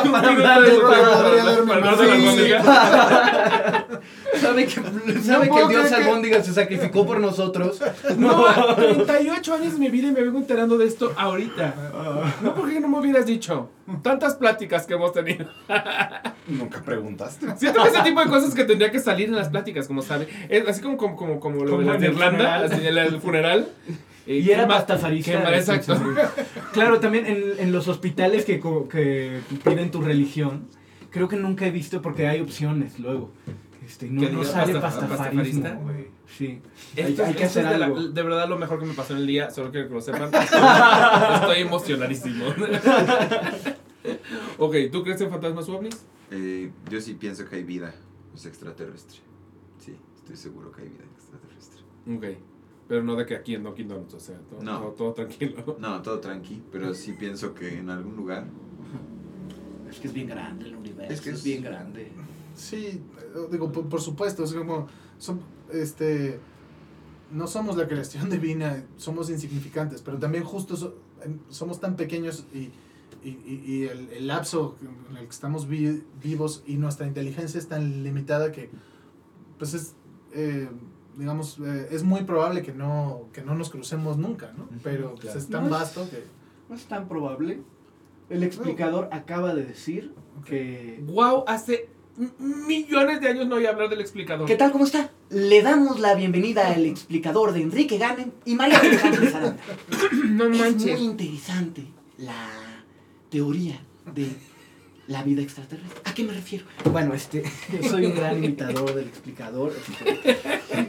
Pero sí dijo, o sea, ya ahorita con el telescopio James Webb, claro, no, no- o sea, como científico, no, por más grande que sea el universo, uno no puede decir es probable que haya vida. No, no se puede, como tampoco puede decir es probable que no haya. Pero si hay, sí es probable que, eh, que es, en relativamente pronto este, podamos tener eh, eh, pruebas de ello. Sí, digo, pero hay- un video muy bueno de este científico que no es Carl Sagan y que pasó a la, pasó a la historia porque no es Carl Sagan. O sea, Ajá, el otro. El otro, el que no es Carl Sagan. No puede ser que no me sepa. me Carl parece que Sagan. es su nombre. O sea, el, el otro de Cosmos, pues. sí, exacto. ¡Ah! Que es un güey increíble. Y tampoco es Bill Nye, ajá. Sí, sí, sí. Pero había un video en el que decía como, este, o sea, eh, nuestra inteligencia es, eh, es- es, eh, en términos como eh, cerebrales eh, y, y de ah, conformación genética, es tan, es tan poco, se diferencia tan poco de la de un chimpancé, ¿no? Somos tan poco más inteligentes que un chimpancé y nosotros hacemos sinfonías y catedrales este, y aviones, ¿no? Que imagínense un- una este, forma de inteligencia como Muy elevada. Muy elevada. Sí, claro, del Sí, mismo, o sea, la misma diferencia para arriba. Exacto, para arriba, pues es- este eh, qué interés tendrían de, de contactar con nosotros. Es decir, como son, son demasiadas variables, creo yo, como y, y que creo que en realidad como que el problema es que siempre hacemos las preguntas desde el antropocentrismo. Claro. Yo, fíjate que esa es una cosa que yo siempre he pensado de, de- no lo había pensado en términos extraterrestres, pero de justo de deidades, que tenemos mucho a humanizarlas muchísimo. Claro. eh, y que es muy raro porque piensas y es como si, si de verdad existiera esta cosa magnánima, creadora y bla, bla, bla, bla, ¿por qué estaría in- tan interesada en cosas tan Mundanas. mundanas, Claro, ajá, ¿no? tan chiquitas? O sea, ¿por qué, por qué comprendería lo bueno y lo malo a partir de nuestra idea de lo bueno y lo malo? Claro. Es una cosa enorme que probablemente Ajá. sería una cosa que nos tendría como... Claro. Sí, o sea, no, no, la- no la podríamos entender y no estar interesada en entenderla. Por supuesto, y, y que además, pues cuando estudias las religiones, pues, son perfectamente rastreables para, para saber eh, en qué época se inventaron y, y casi siempre hay, hay un ay, hay un libro muy bueno, pero El de... este, como, eh, no, Harrison, se- creo que se- es un antropólogo, no, pero que habla como de cómo los, todos los mitos fundacionales de, de- de las grandes religiones tienen que ver con necesidades eh, económicas, siempre. Claro, Es decir, Claro. este, la creación de la familia como institución es por una supuesto, eh, eh, la monogamia, este, eh, la homofobia, ¿no? Es decir, este, cuando necesitaba, cuando estaba, estaba en peligro que se eh, extinguiera la aldea, eh, qué comer y qué no comer, ¿no? Es decir, que como que habla de que los, los cerdos son un animal prohibido porque, porque el, Porque el es sucio, en realidad judío- es caro. el pueblo judío era un pueblo que se tenía que estar moviendo, entonces no era rentable porque tienen patas cortas, entonces era probable que se murieran en los largos trayectos. Este, en fin, ¿no? Este, siempre hay como... ¿Y el espagueti de dónde viene? el- pues justamente el espagueti viene de, de señalar lo absurdo de todo. Ok, hablando, hablando de mitos, número 9. Pregunta número 9, son 10. Eh, Oye, pero no ¿cuál es- contestó si creen fantasmas. Sí, ya. Sí, Ah, dijo ¿sí que dijo? dijo de la No de, de dijo. fantasmas no dijo, pero dijo Ah, de, la, de la vida extraterrestre. A mí me da curiosidad eso. Fantasmas. Pues no he tenido un encontronazo. Mm. Y eso te provoca absolutamente no creer o te provoca pensar como tal vez si están ahí afuera solo no me conocen. Tal vez. Solo les doy ellos. hueva. Claro. Les doy hueva, no me molestan. claro. Yo también les doy mil huevas. Sí, sí, sí. yo muero por conocer a uno Pero- como ahora a uno. Pastramista, ¿cómo ¿no? se llama? Pastrafari. Pastra- Pastra- Ah, para... Pastafari. pa- pa- Pastramis. Pastafari. Es que mi- ya, ya estoy muy confundido. Claro. Pero así como ellos muero por conocer un fantasma y les doy la peor hueva. Sí, también, peor hueva. también depende cuando lo pregunten. O sea, yo ahorita puedo decirte no, no creo nada en fantasmas, pero cuando se fue mi novia al Cervantino, El Este, fantasma sí, estaba sí, ahí, verga, estaba en el baño. Sí, sí, tal sí. vez sí, sí existen los fantasmas, güey, tal vez sí, güey. Y escogieron esta güey, noche para Perdón, visitarlo. perdón, ya en el alquiler voy a decir que sí existes, güey, perdóname, perdóname. Ok, pregunta número 9. ¿Cuál es tu superstición favorita del teatro? No tiene que, que ser una en la que creas. Solo existen muchas. ¿Cuál, en Hmm. cuál encuentras como, ay, qué bonita superstición? Existen muchas, sí. Mm. Bueno, esto me lo comentó Escalona. Bueno, no es tanto superstición, pero es como este tradición de. Ay, ¿de quién? De, eh, bueno, no me acuerdo qué director que en las terceras. O sea, eran las gracias. Y si llegaba a la tercera, este, o sea, la tercera vez que entraba, eh, los actores se hincaban y hacían. al teatro. Y luego se iban. ¿Tú no sabías eso? No. no sé, como que si te aplaudían para salir tres veces, había que hacer eso al ritmo de, las, de los aplausos, como agradeciendo Oh, al teatro. wow, está bonita, está bonita. está bonita, sí, sí. me gusta, me gusta. A mí no, la verdad. Pero Qué me- flojera agacharte, Sí, tener no, que no. pegar, sucio. Eh, yo soy muy un poco este, supersticioso, pero sí tengo rituales. Este, eh, aromáticos, por ejemplo. O sea, como que cuando, cuando actúo me gusta comprarle una loción al personaje. Ah, es la segunda Wow. persona que me lo dice ¿Ah, sí? este ¿Quién año más en lo este hizo? podcast. ¿Quién más? Me voy a acordar. No, tienes que acordarte, Me- güey. no, Ana Yalue, fue Ana Yalue. Órale. Y no fue en el podcast, ya me acordé, fue en otra entrevista. Me- sí. Pues sí, como el tema como de la memoria olfativa y, ajá, y asociarlo a un olor. Qué interesante. Y este Eso está bueno. Está bien eso chido, está la verdad. Y tengo una Está muy loción chido, sí. eh, que me regaló mi papá que usaba él, específicamente la usaba en el diluvio, este, pero la uso mucho tiempo, este, y me la pongo solo cuando, este, cuando estreno, solo en los estrenos. Oh, Sí, está- Creo que es el ritual, único lugar en el que te puedes dar esos momentos de superstición, superstición siendo tú tan racional. Pues Pero es que tal vez es es un homenaje. Sí, Pero- es un homenaje. ujú. Sí, pero... Sí, no, pero no, no es así como si no me la pongo, no, este, sí. va a ser mal, va, va a haber mala suerte. Es como, sí, es como un momento como especial y eh, significativo. Ahora, también hab- habría entonces algún, algún personaje que más bien pudiera más bien oler mal, ¿no? Me he comprado, Uy. me he comprado lociones culeras. ¿En Sí. serio? Sí, sí. Am, El de los dinosaurios. ajá, el de los dinosaurios le ponía como un este, era como, como un brut, así como una loción No así mames. súper, súper chafa, sí. No te lo veo, eh. Ajá. Qué chido. Eso, está, eso me parece increíble. Mm. Y qué divertido que ya dos actores me han dicho, me han dicho eso. Nunca lo había escuchado. 2023, dos personas. Está bien interesante. tu superstición no que ser tuya, insisto. Una que Sí, te sí, parezca sí. Mm, bueno, yo sí tengo una, que es nunca chiflar en el teatro. Ok, Ah, ¿sabes de dónde viene? Nunca chiflar. Mm, Mauricio Davison me la dijo. Pero es que sí, sí viene de, de, de que en realidad entrar silbando un teatro, tú como actor, porque estás pasándote la bomba, entonces estás silbando martinillo, eh, para los técnicos y el, el- el staff y etcétera podían ser llamados. Entonces tú podías sin querer provocar un accidente chiflando. Órale. Porque los técnicos igual podían entender como, ah, que baje esta cuerda. Y entonces era por, por eso, es porque ellos Le- se le- comunicaban. te acaban de... Yo era porque Mauricio Davison lo dijo. Y si Mauricio Davison, si lo Mauricio dice, Davison lo es dijo. ley.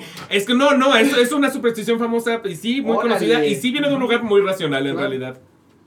Pues Sí, que- era para pro- no provocar accidentes en caso de que los del staff se comunicaran por silbidos. Yo creo que Meraki también hace esa superstición porque nunca logra silbarme cuando... Silbar tiene- es súper difícil, perdón. Es la cosa más difícil del mundo. Sí, la verdad que sí. Tiene, o sea, la primera escena me hace... Ese es Y el yo tengo que actuar el- yo- ¡Ah! Oí un silbido a lo. ¡Órale! Claro que yo estoy en mi pedo y me saca el silbido, ¿no? Entonces lo digo... No, o sea, alguien se está pedorreando. Es súper difícil, lo entiendo. Ok, y la última. ¿Quién es tu villano favorito de la cultura pop? Mm. pues? Mm. Es una pregunta bien padre. Un villano favorito de la cultura pop.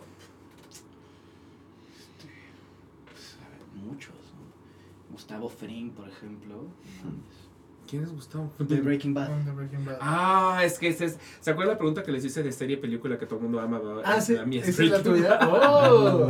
¡No! Sí, perdón. Es la única, es la única serie que yo he visto dos veces. ¡Wow! Y esa es la que yo tengo en- en- como respuesta de. Wow. Ah, bueno, sí, Pero Seinfeld. sí, no vale. Sein- o sea, Dos veces, porque Seinfeld la he visto como ocho. Claro. Bueno, pero Seinfeld también te. Sí, no vale. Los y aparte ahí estaba, ¿no? Exacto. Sí. O sea, es como una cosa que ves porque Pero la ver Breaking Bad dos veces sí es... Sí, y la sí vi dos veces porque me operaron la pierna. Pues sí me impresiona, la verdad es que... Esa es, esa es la mía, es, es, Wow. es fuerte esta respuesta, ok. Entonces, Este, ¿quién? Pues de la cultura. Hannibal Lecter también, ¿no? Sí. Maravilloso, este... Tony Soprano. Tony Soprano le lo consideramos un villano. Pues es Pues, un antihéroe, es un ¿no? antihéroe, sí. Bueno, entonces Walter White. Claro, yo. Sí, exacto, porque todo, si Tony Sí. Soprano es villano, Walter White Sí. es villano. Sí. Y voy a estrenar una película, este, por cierto, me voy a Morelia el fin de semana. Eh, una No puedes película que considerarte a ti mismo el mejor no, villano. no, No puedes, güey. No se vale, güey. Pero este, no, pero eh, el director es Amate Escalante y entonces este, un día, así como después de un llamado como que estaba yo cenando, este, no sé cómo fue la conversión, pero estaba como yo cenando pasta en la casa, y no sé qué, y me escribe, entonces como que salieron los Soprano y me dijo, el personaje es como Tony Soprano del mundo del arte. Y dije, Lo tengo. lo tengo. Perfecta descripción. Wow. Sí, hubiera estado muy divertido que dijeras, el, el mejor villano es uno que estoy por hacer. Uno que voy a estar haciendo en una peli. ¿Tú tienes a tu villano?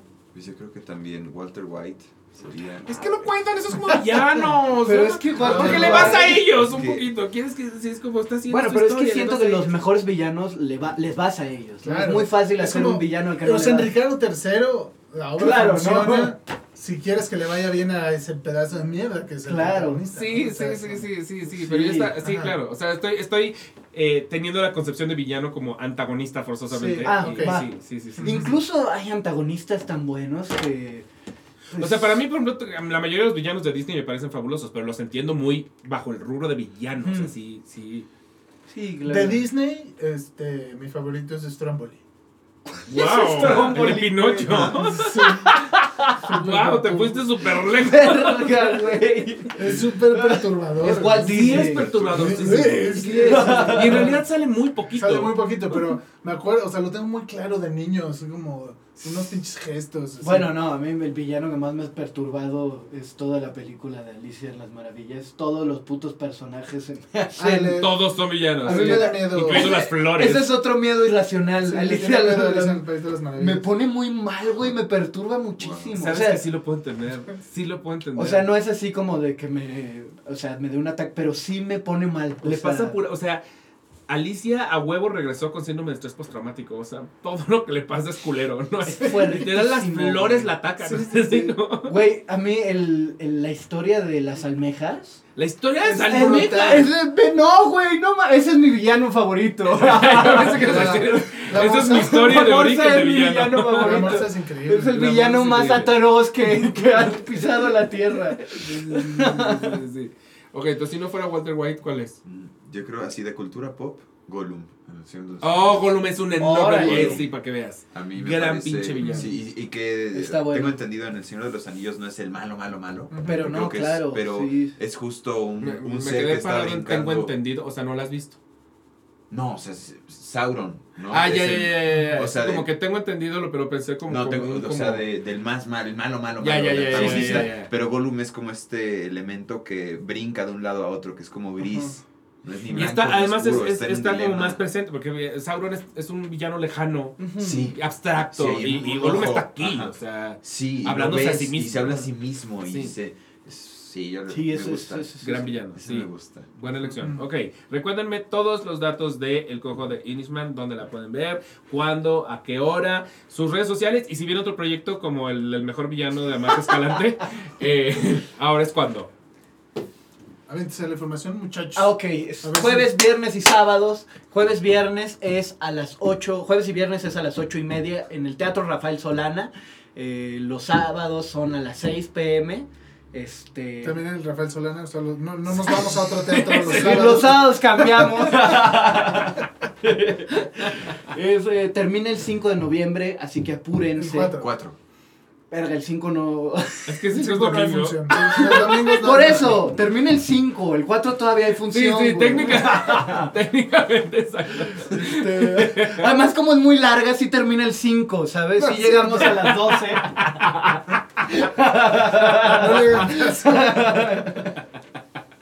Es broma, es ligerita, ligerita. Eso sí, para, palom- palomazo, ¿sabes? Como Horton, así. Güey, así rápida. Mean Girls, el cojo de Inishman para verla así tranquilito. Este. ¿Y tiene redes? Sí. Sí, eh, el Cojo de Inishman en Facebook, en Instagram y Twitter. La Sociedad Artística Sinaloense, que es nuestra casa productora. También. E Inishman tiene doble A, Ish- Inishman. Ajá. Es que seguro los Sí, por irlandeses tienen una manera de pronunciarlo curiosa, porque todo, todo lo, todo lo pronuncian curioso. O sea, el hecho Ay, de que, sí. de que la, la actriz que conocemos por su nombre como Saoirse se pronuncia Saoirse, es como irlandeses. No los puedo Sí. entender. No los puedo entender, nunca los entenderé. son como los chilenos de habla inglesa. Son los, son los chilenos de habla inglesa totalmente. No, pero es más Australia, ¿no? No, no, los irlandeses están más cabrones. ¿Sí? Están más Es cabrones. muy de bueno los chilenos de habla inglesa, la verdad, es muy bueno. Es muy bueno. también es rocoso. Ole, we, wea, ole, weá, weón. Perdón, perdón, en chileno. Perdón, yo sé que eso fue muy, muy mal, güey. Estereotípico, perdón. Ok, proyectos que tengan próximamente, además de Amate Escalante Festival Cine Morelia. Ah, Amor y Rabia, Teatro del Milagro, los días domingos a las 6 y lunes a las 8 pm. ¿Ya estrenó o va a estrenar? Acabamos de estrenar hace dos semanas, ahorita vamos para la tercera. Vamos a estar hasta el 11 de diciembre. Oh, wow, temporada más larga de lo... Qué bueno, porque yo Sí. con las temporadas cortas sufro tantísimo, pero Sí, qué bueno. de hecho, el Milagro suele tener un poquito temporadas más largas. Bueno, no la del ensayo, ya me acordé que duró tres días. Pero... Sí, chingados. Sí, Sí. sí, Sí, es cierto. variado. Sí, domingos y lunes. ¿Tú tienes algo de pura casualidad? Yo no tengo nada, ¿verdad? Creo. Vamos, a, Creo que vamos no. a empezar a filmar, pero no podemos Pero no, no eso. podemos decir. Vamos a empezar a filmar una película. ¿Qué es que tiene un villano? manches! Es la que sale de mí de joven. De Vamos a yo ser de el mismo joven. personaje. Ah, qué cool. Sí. Pero se pueden mantener atentos a sus redes para enterarse cuando ya se pueden enterar sus redes son... Arroba FDO Bonilla en Twitter y en Instagram. Arroba deme-bonilla en Instagram y en Facebook de Metro Bonilla. davidjuan.oa. Estoy inactivo, pero ya voy a reactivar. Estás muy inactivo y no se te puede etiquetar en nada, solo quiero que sepas, eres muy complicado. Cuando uno te trata de etiquetar... ya voy a revivir, ya voy a revivir. Para cuando vean este video ya va a estar. Cuando hagamos Horton ya vas a tener. Exacto. Pero cuando queremos ver esta foto del disfraz de Horton en tu Instagram. No, no, Sí, vamos a montar la obra. ¿Qué yo voy a más hacer va a ser la- musical? Ay, hay que hacer el musical Por de favor, el Horton. Yo creo que yo podría ser Horton. Sí, justo, podría ser Horton, estaría padrísimo. ¿Nunca han visto un musical que se llama Susical, The Musical? No, Es de Dr. Seuss y es increíble. Ay, Yo- me encantaría, yo Doctor Seuss me gusta mucho. el de Green Eggs and Ham es uno de mis primeros libros. este. Yo aprendí a leer Sí, con sí, Green sí, Eggs and sí, Ham. claro. Sí, sí, sí, es que sí somos Sí, muy de somos muy de la generación. Bueno, buscan Susical, The Musical, The Musical. eh, sí, está, está, y también hay del, del Grinch. Pero no hay de Horton, sí que lo pueden inventar ustedes. en cancha libre. A la Aquelarre lo pueden seguir en todos lados como el guion bajo Aquelarre Podcast. O el, más bien eso en Instagram. O el Aquelarre guion bajo en Twitter. O el Aquelarre en Facebook. Y a mí en todos lados como Imuni, eso sí, latina, B de vaca. Guión bajo M de mamá, W N de Nutella Y. En Instagram, en TikTok, en YouTube, en la de pinche se les antoje. No se les olvide suscribirse. No se les olvide que tenemos fiesta de Halloween el 28 de octubre. Eh, yo creo que va a haber disfraces padres. No sé si los que se mencionaron aquí. Esto, esto estuvieron perros. Estuvieron perros. No sé si vamos a llegar a ese nivel. La pero creo que va a abeja haber disfraces. La abeja pederasta creo que no va a estar en la fiesta. Creo que no, nadie va a Le ir van a disfrazado. prohibir la entrada. Le van a prohibir la entrada. Pero creo que va a haber cosas padres. Entonces, eh, no se les olvide comprar su bonito boletito que está en Instagram toda la información. Si nos estás eh, escuchando más que viendo en Spotify, en Apple Podcast, en iHeartRadio, en Amazon Music, en donde se te antoje, déjanos una bonita recomendación, unas cinco estrellas, un comentario. Nos ayuda a crecer como familia. Y a ustedes les agradezco mucho estar aquí. Fue un, fue un gran episodio. Me la pasé muy bien. Y aprendí también, algo que de verdad Yo nunca también. creí que iba a aprender. ¿Puedes nombrar estoy- así el episodio? Este, pa, pa, Pastrami. No, es que ya se Pastra-. Pastafaris. Pastafaris. Pastafaris. Es que no es tan difícil porque es como Rastafaris. El cojo de Inirman y Pastafaris. Y Pastafaris, exacto, exacto. Esto me encanta. exacto. Nunca, nunca creí que esto iba a pasar. Estoy muy emocionado. Muchas gracias por ver y escuchar y muchas gracias por estar. Gracias a Gracias. ustedes.